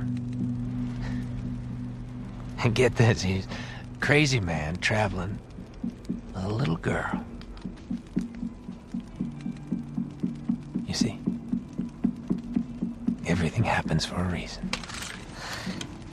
Termina com a Ellie fugindo, né, com o remédio e o, o David segue ela, né, pra onde ela tava escondendo o Joel. O que eles queriam mesmo era pegar o Joel, né? Sim. É, vocês têm a mesma. é, Vocês também acham que o David é pedófilo? Ah, Assim, né? Ele é um filho da puta, porque ele tentou estuprar ele naquela última cena, né? Fica implícito isso. É. Sim. Mas pedófilo geralmente indica alguém que se sente atraído por crianças em detrimento de pessoas maiores de idade, né? Digamos. É. E essa escolha quase não existe nessa sociedade que eles vivem, né? Eles não têm muita opção. Então eu acho que o David, ele simplesmente vê uma mulher, né? Uma pessoa do sexo feminino Sim. que é muito capaz, né? Que é uma sobrevivente que nem ele. Parece que pra mim o único motivo que ele tava mantendo ela lá é porque ele queria coisas Exato, ela. mas é aquele lance. É difícil a gente julgar com os valores da nossa sociedade o que as pessoas desse tipo de sociedade têm que fazer. Então eu não diria que ele é pedófilo, mas um estuprador É. canibal sem dúvida. outra, você, você acha que o personagem ele perdeu um pouco na última cena? Por quê? No combate, vocês acham que ele continua seguindo a mesma linha de personagem que estava sendo construído ou você acha que ele dá um pulo de loucura alto demais? Mas você sabe por que, que ele dá um pulo de loucura alto demais, né? Porque ele tá infectado. Porque ele tá infectado. Faz sentido. Mas ele dá, ele de fato ele dá um pulo de loucura. Dá um pulo, exatamente. Ele vai ficando mais, mais, mais louco ali, né? É, faz sentido, eu não tinha parado pra pensar nisso. Esse, esse combate, o, o, o boss battle, né? Eu acho que é um dos poucos. Eu acho que é o único boss battle é, realmente do jogo. Eu até pensei que o fim do jogo seria ali. É foda, cara. E que parada tensa, velho. No final, a última vez que você não consegue ouvir ele, né? Ele tá no agachadinho escondido também. Ele me pegou tantas vezes, cara, e era tão tenso ele enfiando o facão na L, cara. Eu só morri Era. uma vez pra ele morri na primeira eu morri forma. vários. Na, na primeira eu não morri nenhum. É, eu também não. Essa cena, cara, essa parte do inverno é foda, porque você vai jogando alternadamente, né, com o Joe e a Ellie, e a parte com o Joe que ele tortura os caras e... Meio que você vê o Joe de verdade ali porque ele tá É, sozinho. Ele tá sozinho. É. E ele tá muito puto, cara. Muito puto. Ele tá então, muito tipo, você vê, puto, tipo, você vê, esse era o Joe que o irmão dele não queria estar perto, não queria estar mais fazendo essas coisas, sabe? Sim, e, e- e esse é o Joe, tipo assim, ele não tem como mais, ele já tá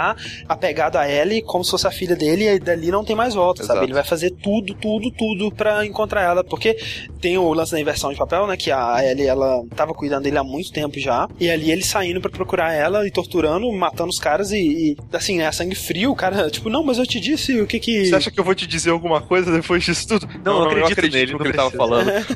Caraca, muito Tipo, foda, mas na parte velho. da faca, duas coisas. Uma, ele podia ter levado essa faca pro resto do jogo. Sim, É. ele não gosta E a de outra- faca, ele tem trauma. Cara, ele não gosta, ele gosta de sentir. É. a- a Tem que ser com a tesoura. É, E sentir a tesoura. eu acho muito foda. Porque, tipo, ele crava a faca olhando no olho do cara. Ele crava a faca, ele dá tapinha na cara, olha pra mim, olha pra mim. É, Esse lance de alternar é, é muito maneiro, velho. Ficou Sim. muito bem feito. E é foda que você pensa, né? Ah, o Joe vai salvar ele, mas quando ele chega, ela já resolveu o problema, né? Uhum. Cara, ela meio que surtou também, né, cara? Na... É, é foda. É, cara, essa cena é um, outro muito foda, né? E ela começa a chorar ali, ela abraça ele, ela, não encosta em mim, não encosta em mim, ela, sou eu, sou eu. E aí ela abraça ele, e aí ele chama ela de baby girl, né? Que nem ela- ele Ah, chamava a que filha. Ele chamava sério. É. Muito foda, muito foda essa cena, cara. E, e ela matando o David com o facão. Cara, eu não sei o que seria pior. Se ela matando ele daquele jeito ou se o Joe tivesse chegado e encontrado ele tentando. É, mas, cara, é muito. tipo, Imagina o que, que sobrou da cara dele. Essa cena é bizarra porque, tipo, você, na hora que ela pega o facão e dá no- na mão dele, você fala, e é isso? E você pensa que ela ia dar uma e parar. Não, cara. Não. Ela não para. E, Ela cara, eu no vai. lugar dela faria a mesma coisa, velho. É, especialmente depois de ter dado três facadinhas nele, ele tá de boa ainda, né? Então, Cara, cravar o facão dez vezes na cara de uma pessoa, acho que já passou É, um, um pouco, do pouco, ponto. né? Um É, pouco. se essa pessoa tivesse tentando te estuprar, Sushi. 10, eu não sei. Que, tipo, eu acho que isso é, é, na hora que eu desci a primeira ou a segunda e o cara morreu, Ela, eu cara, parava. eu te, eu te garanto que ela não tava contando, velho. You can try begging. Fuck you. You think you know me? Huh? Well, let me tell you something. You have no idea what I'm capable of.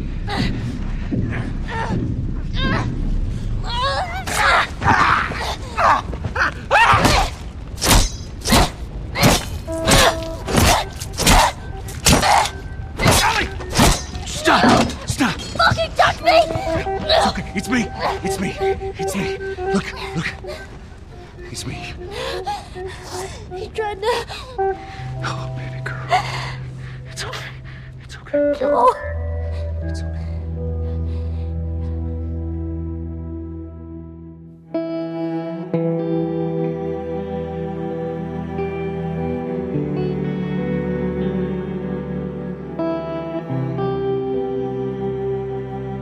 Corta, né, mais uma vez, pra primavera e começa com ela olhando pra uma gravura, né, de um veado numa pedra, assim, né. Tipo, você vê que aquela parada ficou com ela, né, que o veado foi onde começou toda aquela merda, né. Então, Tipo, esse começo da primavera eu acho muito foda. É muito foda. O Joe já se entregou o sentimento de gostar dela. Sim. Então ele tá todo, tipo, simpático, puxando papo, querendo falar com ela. falando que vai ensinar ela a tocar guitarra, né. É, e ela, tipo, tá morta por dentro, ela não quer Os falar. papéis se inverteram, né. É, ela não tá prestando atenção. Eu acho uma coisa muito foda que ele brinca com um pedaço da jogabilidade. Esse é sensacional. porque, tipo, ela tá sempre, ela tá voada e ela age no ambiente dessa maneira. Então você vê que ela tá perdida, andando sem rumo. Ela senta, fica, tipo, parada, olhando pro nada. E é sensacional, né? Tipo, aquela coisa que já tinha virado padrão, né? Ah, uma- uma- um lugar alto, né? Então chega aqui que eu vou te dar pezinho. Sim, né? é tipo, aí ele, tipo, a câmera vai pra ele, como sempre vai, Aham. ele faz a pose e chama como sempre chama. É. E nada. E aí ele olha pra frente, assim, ela tá sentada ainda. É, cara, eu fiquei triste, cara, dela tá Tava- daquele tava jeito, triste, sabe? né? É. Falei, porra, cara, eu gostava tanto dela, animada, velho. Ela tá mal, velho. E não, Eu- e é aquele lance, né? Você fica torcendo pros dois, né, se darem bem, É, né? e- conversarem e resolverem E, aí esse quando o problema. Joe finalmente se abre, ela vai e se fecha. E essa da girafa, o que que vocês acharam? Achei foda. A melhor cena do jogo. A melhor cena do jogo, Tipo concordo. assim, na- a minha melhor cutscene, né, especificamente, aquela que eu falei, né, da cabine, mas a melhor, o melhor momento do jogo, e o momento que eu penso agora, eu ainda fico com um nó na garganta, é o momento da girafa. É, Não foi o que mexeu mais comigo emocionalmente. Aham. Esse é o final do jogo. Mas a cena é foda demais, cara. É Tipo, muito o- foda. Um, um detalhe que eu gosto muito dessa cena da girafa é assim que ela acaba, tá os dois encostados na sacada. E ele não Você sai pode de lá lá, você pode enquanto você não aperte o botão de movimento. E vocês podem ficar pra sempre lá com aquela música, que é uma música específica pra aquele momento. Exato, e fica tocando a música. E né, a gente não falou ainda, né, cara, mas a trilha do Gustavo Santaolalla, que é o, o compositor do Brokeback Mountain, Babel, né? O cara ganhou Oscar aí. É uma trilha muito boa, mas é, tem que ter em mente que ela é uma trilha muito incidente. Muito minimalista, né? Como o resto do jogo. Ela tá ali pra dar um clima, pra construir algo. Ela, ela não tá nunca pra chamar atenção muito Sim, pra ela. e aquele lance que você falou, Sushi, no, no- do Journey, né? O fato de que a trilha do Journey veio primeiro, né? E a trilha, ela deu é, um pouco da cara do jogo, né? E a mesma coisa aqui. O Gustavo Santolala, ela, ele, já, ele já entrou pro projeto bem no início, né? Tanto é que quando o jogo ele foi é, divulgado pela primeira vez, no VGA, né? Ele tava lá tocando a trilha do jogo, né? Então, é algo que já tava pronto desde o começo mesmo. E foi algo que ajudou muito a dar o clima. Mas é, aí cai também numa categoria tipo do Journey, porque como é uma música pra ambientação, você só vai reouvir ela pra lembrar cenas do jogo. Sim, a- o tema principal eu ainda acho que dá pra ouvir fora, mas realmente a maioria é bem É, é que, incidental. é- é que nem o Journey. Só consigo ouvir no dia a dia normal Apoteose e Was Born for This. Claro. Essa cena da, da girafa é foda porque ela causa uma, uma reflexão muito interessante no jogo, que tipo, é aquele lance que a gente falou, né, cara? O, o- os, os seres humanos, eles se ferraram, né? Mas o mundo continua bem. Até melhor, talvez. As girafas, elas estariam no zoológico, né, velho? É. E se é 20 anos depois, então provavelmente aquelas girafas. Já criaram suas famílias, já tem um lugar pra viver, né? Exatamente. Então, eu acho maneiro, né, que Salt Lake City, e assim, no horizonte você consegue ver o templo dos Mormons, assim. eu achei engraçado. E as girafinhas cruzando o campo. E o que me pegou nessa cena mais é que eu senti, eu não sabia, eu não tinha ideia de, de que o jogo tava no final, mas eu senti que o jogo tava no final. E eu senti que aquele seria o último momento antes das coisas irem pra merda, sabe? É, eu também senti.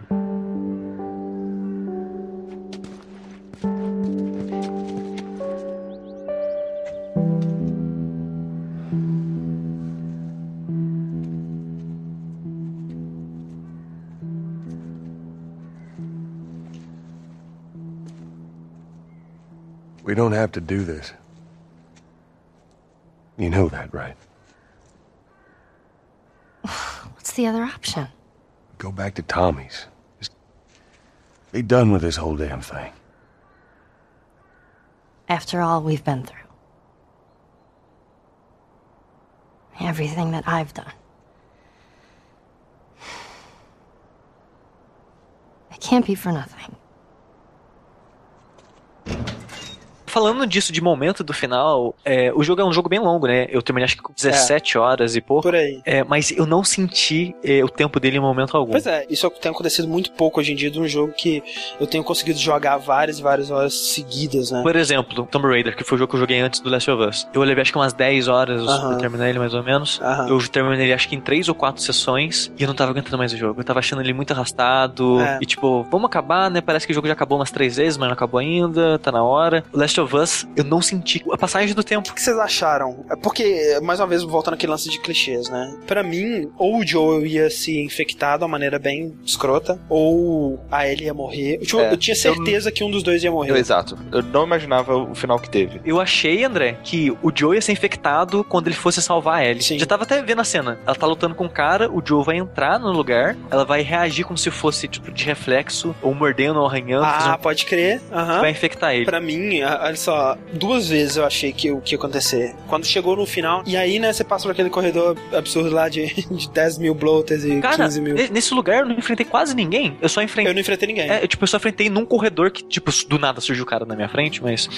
é na parte com água mesmo eu não enfrentei ninguém. Mas aí chegou no final, a Ellie, ela começa. a- Ela cai, né? Você tenta correr atrás dela, ela meio que se afoga ali. E quando você tá fazendo a massagem ali pra reanimar, aí chegam os militares, né? E aí, cena do início do jogo, né? Os militares vão matar a Ellie e o Joel vai mais uma vez perder a filha pros militares, pro ser, pro ser humano, né? eu, só, Com eu- certeza. eu fiquei muito nervoso nessa hora, cara. Muito nervoso, cara, muito, tava maluco. E aí corta, né? E eles dão uma porrada nele lá e corta, ele acorda no hospital e ele tá vivo e tudo mais. E aí, obviamente, você descobre. Isso eu, isso eu já sabia também, né? Óbvio, Não, é. que ela vai ter que morrer. Na hora que ela falou que ela tem a cura, eu falei, não, vamos chegar lá, vamos desmontar ela e ver o que tá dentro. Se vocês pudessem escolher, vocês fariam o que o Joel fez? Exatamente a mesma coisa. Você faria, Rick? Eu acho que essa é a questão que me, me faz ficar pensando no jogo, sabe? Aham. Porque na hora eu queria deixar a, a Ellie virar a cura, sabe? Mas depois quando eu tento me colocar no lugar do Joel, eu acho que não, sabe? Eu acho que eu seria egoísta. Eu acho que eu, eu ia querer proteger ela, não ia deixar ela morrer. E minha questão, também, uma dúvida que eu tenho é o seguinte: é certeza que eles iam conseguir fazer a cura? Não, não era. eles, é- é- eles querem tirar o cérebro dela pra estudar o desenvolvimento daquele fungo nela. É uma chance. Eles não têm certeza se eles conseguem replicar a interação que o fungo teve com ela. Não tem nem certeza se ela teve uma cura. Ele simplesmente o fungo, se ela não desenvolveu de uma maneira diferente, sabe? Ou, ou então, sei lá, demorando. Talvez ele pode se desenvolver ainda um dia, belo dia, ela vai acordar e tá infectada, acabou. Pela incerteza e perder minha filha, porque esse é o sentimento, eu vou salvar minha filha. Assim, sem dúvida, o Joel fez o que o Joel faria nessa situação. Mas se eu pudesse escolher, eu deixaria ela virar cura. Porque eu acho que é o que ela ia querer. Assim, claro, podia ter perguntado pra ela, né? Mas É. na situação em que não perguntaram e não seria mais possível perguntar, acho que mesmo com a incerteza, não seria certo matar os caras que estavam tentando salvar o mundo. É, é, no final do jogo a gente aprende que é o que ela queria. E isso é um, é um choque muito grande, porque quando acontece isso, a gente não- é, o jogo não fala a opinião dela sobre isso. Mas, ao mesmo tempo, eu acho que o jogo deixa vago o suficiente pra não ser necessariamente essa conclusão que você tira. Ela não necessariamente deixa claro que é o que ela queria. Não, sim, é isso que eu tô dizendo. pra mim mas deixa assim, claro se- com o final. Com o final deixa claro pra mim que ela queria morrer Pois é, por aquilo. Pra mim também deixa, mas eu consigo ver não deixar. Eu acho que ele deixa vago o suficiente pra você interpretar de outras formas também. Mas quando você vai salvar ela, tem os três médicos na, na sala da operação. O que, que vocês fizeram com ele? Eu matei dois. Eu matei um. Eu cheguei lá, tipo, na hora que eu tava. Cheguei, deu pra ver a sombra deles. Primeira coisa que eu fiz, escopeta. Foi agora. Abri a porta. O cara, não, o que você tá fazendo aqui? Pega o bisturi e aponta pra mim. Eu não pensei duas vezes. Pau, pau, nos dois primeiros. Aí a mulher, tipo, o último senta no chão assim. Eu apontei a arma por um segundo. Falei, vou deixar viver. Ela falou, seu monstro. Eu falei, ok. Aí eu matei. Caraca, eu não matei porque ela falou seu monstro. Eu fiquei senti mal, velho. Fiquei, caralho, velho, que merda. Porque eu já tava contrariado, sabe? Eu, não, Joe não faz isso, cara. E aí, de novo. E aí, de novo. Joel com a menina no colo sendo perseguido pelos militares, velho. Vão matar ela. Sim. Mas certeza que vão matar ela. E aí ele entra no elevador e aí a Marlene tenta falar com ele. E ainda dá tempo de você fazer a coisa certa. O Joe entrega a menina. O Joe não faz isso, pelo amor de Deus. A, a Marlene ali é aquela que se encontra no início do jogo, né? Sim, sim. Como é que ela chegou só lá? Chegou antes de, ela chegou antes de você porque ela não teve acidente, ela não ficou um mês parada ainda. Quando você lê os Ah, logs dela, você vê o diário, né? Ela fazendo a mesma viagem que você fez, né? De Boston pra Salt Lake City. Só que ela não teve desvios, né? Ela foi direto. E ela já sabia que era em Salt Lake Sim, City. exatamente. talvez, né? E ela, inclusive, fala, quando ela chega em, em Salt Lake City, no hospital, e ela reencontra o pessoal, e ela vê que a Ellie não chegou, né? Que vocês não conseguiram, em teoria, entregar ela, ela fica tristona, tipo, nossa, deve ter morrido, né? Que merda. e o Joe, cara, muito sinistro, porque ela fala, né? Não, deixa, vai, não tem como fazer a coisa certa. E aí corta pro Joe no carro, e aí olha pra trás, tá a Ellie lá no carro. Aí, eu, que, caralho, velho, que, que filho da pai. Volta, né? E ele ainda mata a porra da Marlene, É, cara. não. Ele dá um tiro nela. Não, mas ele o que ele falou é sério, tá certo. Sim, e ele e Sim, ali, sim. cara, que eu, você, você achava que o Joe é uma pessoa boa. É, não, quem achava até ali tá de sacanagem. Cara, ele mata a mulher, aí a- ela vira, não, não, não precisa me matar. Eu prometo, não sei o quê. Não, se eu te deixar viver, você vai atrás da menina. Pá! É, e, e, cara, e pra mim o que mais dói é que ele chega pra ela e fala: Olha só, chegou lá, você não é especial, não. Tinha um monte de gente que nem você, eles tentaram já É. e ninguém tá tentando achar a cura mais e já desistiram. E aí corta pro final, eles andando a pé, a cena mais triste do mundo. E você, tá, e você joga com ela de novo nesse último pedaço. Você andando mais um pedacinho ali com ele e o Joe, amigão, né? Falando da filha dele, como se não houvesse amanhã já, né? Falando, ah, minha filha era, era legal, né? Se Vocês vocês- dois seriam ótimas amigas. E eu, cara, eu tava tão triste nessa parte, cara. Tão triste, velho. Logo no final, a Ellie ela explica, né, que ela também perdeu todo mundo, né? Sim. Que ela tinha uma amiga, a melhor amiga dela, a Riley. Que, é, que é o que conta no quadrinho, né? Isso. As duas foram infectadas e que as duas tinham combinado de esperar as, as se tornarem zumbis, né, juntas. Só que a Ellie nunca se tornou. Tá esperando até hoje. E aí eu- ela pergunta, "E você você jura que isso que você me disse sobre o- os Fireflies é verdade? E aí o Joe olha assim, juro. E aquele olhar que ela dá, tipo assim, eu sei que você É, tá cara, mentindo. ela sabe, ela, ela sabe com certeza. Foi, tipo assim, ela, ela não tava realmente perguntando se era verdade. Era tipo assim, olha só, eu vou te dar a chance de você ou contar a verdade ou mentir. Tipo mãe, sabe? Exato, mãe exatamente. Filho, É. né? E ali ele, ele promete, né? Ele fala, juro. E aí... Acaba. Não, É, não, não acaba, porque tem um olhar, o olhar da Exato. caralho, velho. É, não acaba também. Ela também fala, ok. E aí acaba. Mas é, você chegou a ver a entrevista com o Druckmann, ele falando que ele queria finalizar com ela acreditando? Sim, sim, a primeira versão do final era acreditaria. E aí né? não, não teria o ok e Aham. ela ia dar a entender que ela acreditou. Só que ele falou: não, vamos colocar que ela não acredita. Porque, cara, a Ellie é muito inteligente, cara. Ela, ela é muito. Tipo assim, ela vai acordar no carro do Joe sem ter visto a Marlene, sem ter visto os Fireflies, com a roupa do hospital, sem ter, tipo, ido embora direito do hospital. Alguma merda aconteceu, sabe? E é foda, porque o Joe, ele é a única coisa que ela tem. Ela tinha o propósito dela de ser especial, de ser a cura. E ela tinha o Joel. E o Joel tirou o propósito dela por causa dele. Você pode pensar, ah, mas o Joe, ele, ele fez isso por ela, né? Ele salvou ela. Não, ele não fez por ela. Não, ele fez isso por ele. Ele só tava pensando Porque ele não nele. queria perder a filha de novo. Assim, é um objetivo egoísta. É por ele, é porque ele não quer perder ela. Aham. Mas que no final das contas, é, é por ela também. né? Não é Tipo, por ela, Rick. Não é. Não é por ela. Não, Por quê? Porque momento assim, o que, algum. que ela vai fazer com isso agora? Que motivo que ela vai ter pra viver nesse mundo? Onde a, a, a coisa que mais trazia alegria pra ela era fantasiar com o mundo antes disso acontecer, sabe? E ainda mais quando ela conta essa história pra ele no final, pra ele entender o quão importante pra ela seria aquele sacrifício dela. Exato. É, porque E ele, pra, e pra ele não ainda fala, não, ainda é mais importante pra mim dizer se- você. Exatamente, porque, tipo assim, não me importa se você queria isso ou se isso era importante pra você,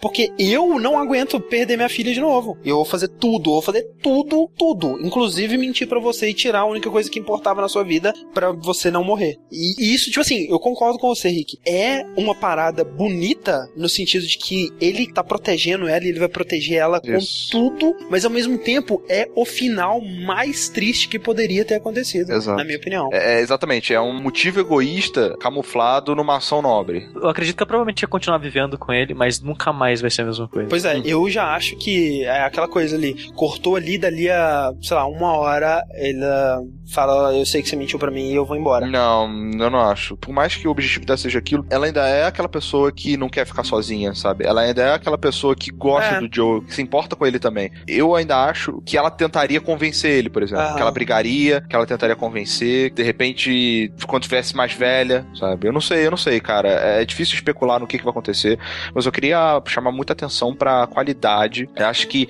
essa cena é a que melhor mostra a, a- a qualidade gráfica de expressão facial do jogo. Sim, sim. Quando dá o close Hum. na Ellie pra ela falar, ok. O ok dela, o a, a interpretação, né? O jeito o que ela fala, né? O tom de voz a- a- é perfeito, um milhão, cara. a milhão de pensamentos que passa no olhar dela A ali. pausa, né? Antes dela falar ok, É. é, perfeito, cara. Se você comparar esse modelo, o modelo gráfico da Ellie que tem aí com o do começo do jogo, você vê que ela cresceu também, né? Sim. Então ela, ela deu uma crescida, deu uma espichada. Cara, a idade dela é um ano, velho. É. Muda pra caralho, Pois velho. é. E realmente é, é muita atenção ao detalhe, né? E- Sim, cara, é genial esse final. Eu achei excelente. Meio que independente do que vai acontecer depois, o importante é aquele momento, sabe? O que que foi até Aham. ali, o que que aquilo quer dizer. E assim, um final corajoso, né, cara? Demais, Porque velho, é aquele lance, é, por um jogo normal, a gente espera um final feliz, por um jogo mais dark, tipo esse, ou tipo Walking Dead, a gente espera um final de merda, né? Que o pessoal morre. um final dramático. Todo mundo se fode, exatamente, né? E esse não foi nenhum dos dois, né? Foi um final que condiz com a história, né? Os dois personagens eles tiveram os arcos deles, eles chegaram onde eles deveriam ter chegado, mas não resolveu nada e pra mim é a, a coisa mais triste que poderia ter acontecido. Sim,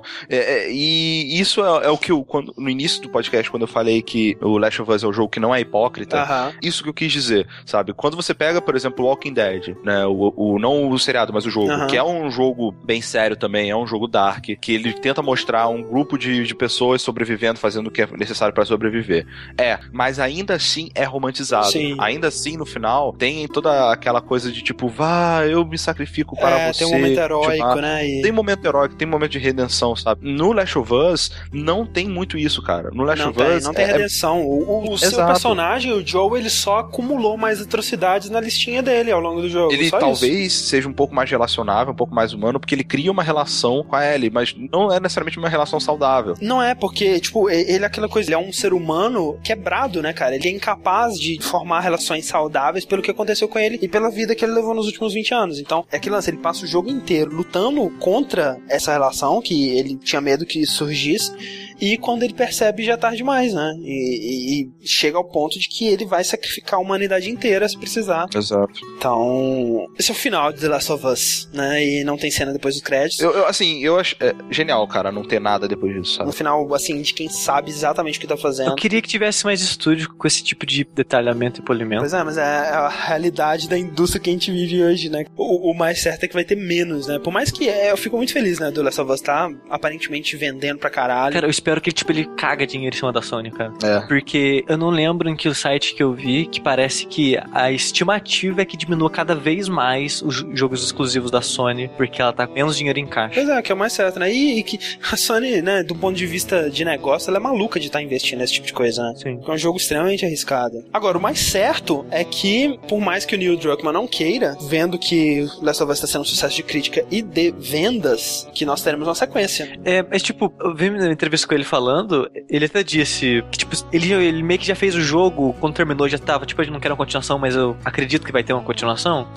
Mas é isso, né, cara? Porque não interessa se ele não quiser. Se ele não quiser falar, ah, não quero fazer, não quero mais, eles vão dar pra outra pessoa. Ele, ele já falou, se tiver continuação, ok, porque eu- a história que eu quero contar, eu já contei, e nela ninguém vai mexer. A menos que eles inventem que a Ellie esse tempo todo tava disfarçada com agente do governo. E vai ter os DLC com outras pessoas do mundo. Continuação pode Exato. ser com esses personagens do DLC, ou pode ser com outros É, novos. assim, o- eu acho que o ideal mesmo pra deixar. Porque assim, cara, se você me anunciar amanhã que vai ter o Last of Us, tipo, cinco anos depois, com o protagonista Ellie, meu Deus, que foda, caralho. Mas, tipo, o ideal, assim, tirando meu coração da equação, seria se eles contassem outras histórias de outros personagens desse mundo, né? Histórias Não, eu, diferentes. eu não e quero que mais. eles voltem nunca mais a mexer com os dois, por mais que eu acho os dois uns melhores personagens da Exato. história dos videogames. Aquela divisão no coração, né? Tipo, eu não quero que eles estraguem, porque foi perfeito, né? Basicamente, o, o que eles fizeram. E se eles tentarem fazer mais, provavelmente vai estragar alguma coisa. Mas ao mesmo tempo, pô, que saudade, sabe? Já tô com saudade, então. A gente reclama de continuação, mas tá aí pedindo O continuação. coração é que manda. Não.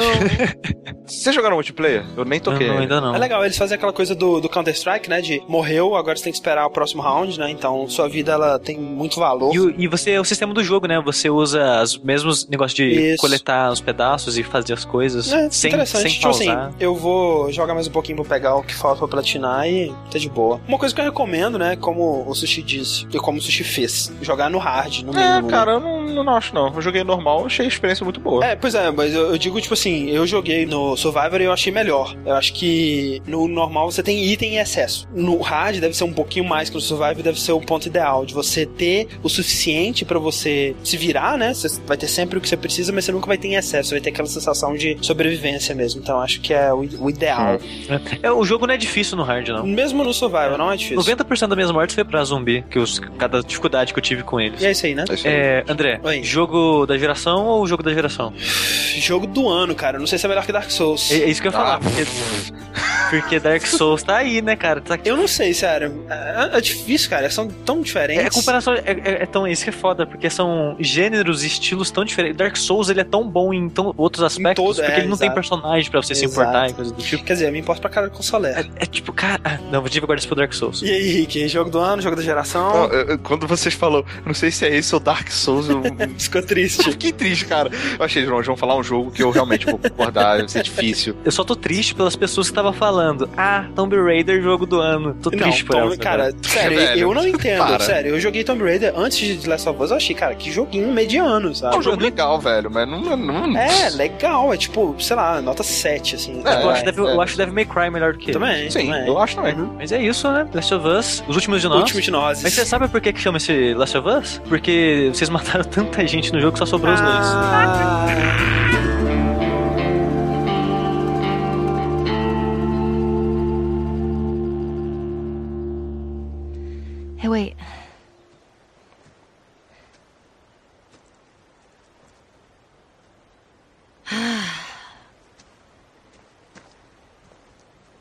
Back in Boston? Back when I was bitten? I wasn't alone. My best friend was there. And she got bit too. We didn't know what to do. So. She says. Let's just wait it out. You know, we can be all poetic and just lose our minds together. I'm still waiting for my turn. Ellie. Her name was Riley, and she was the first to die. And then it was Tess. And then Sam. None of that is on you. Oh, you don't understand. I struggled for a long time with surviving. And you. No matter what, you keep finding something to fight for. Now, I know that's not what you want to hear right now. Swear to me. Swear to me that everything that you've said about the Fireflies is true. I swear.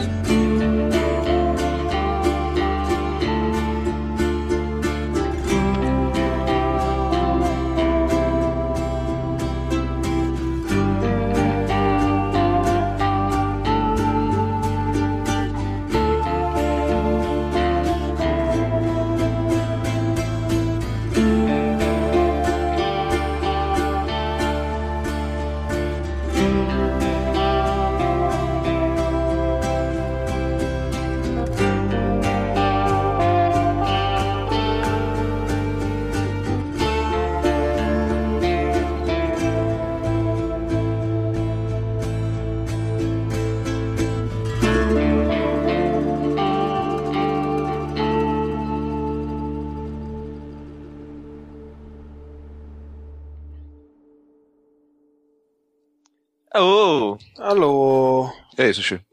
E aí, Henrique? Beleza, mãe? Certo, certo. Sushi, a gente perdeu a gravação ontem, a gente tem que gravar tudo de novo, tá? Sério? Uhum. Mas você tava começando a fazer o negócio do áudio ontem. Mas eh, tava tudo corrompido. Mentira! Olha só, a gente só vai gravar uns adendos. Puta que pariu, André. Puta que. Eu também, é, por um momento eu tinha acreditado também. Caraca. Falei, falei que, não, sei lá, tipo, o André tava fingindo, tava esperando os dois chegarem pra falar a verdade.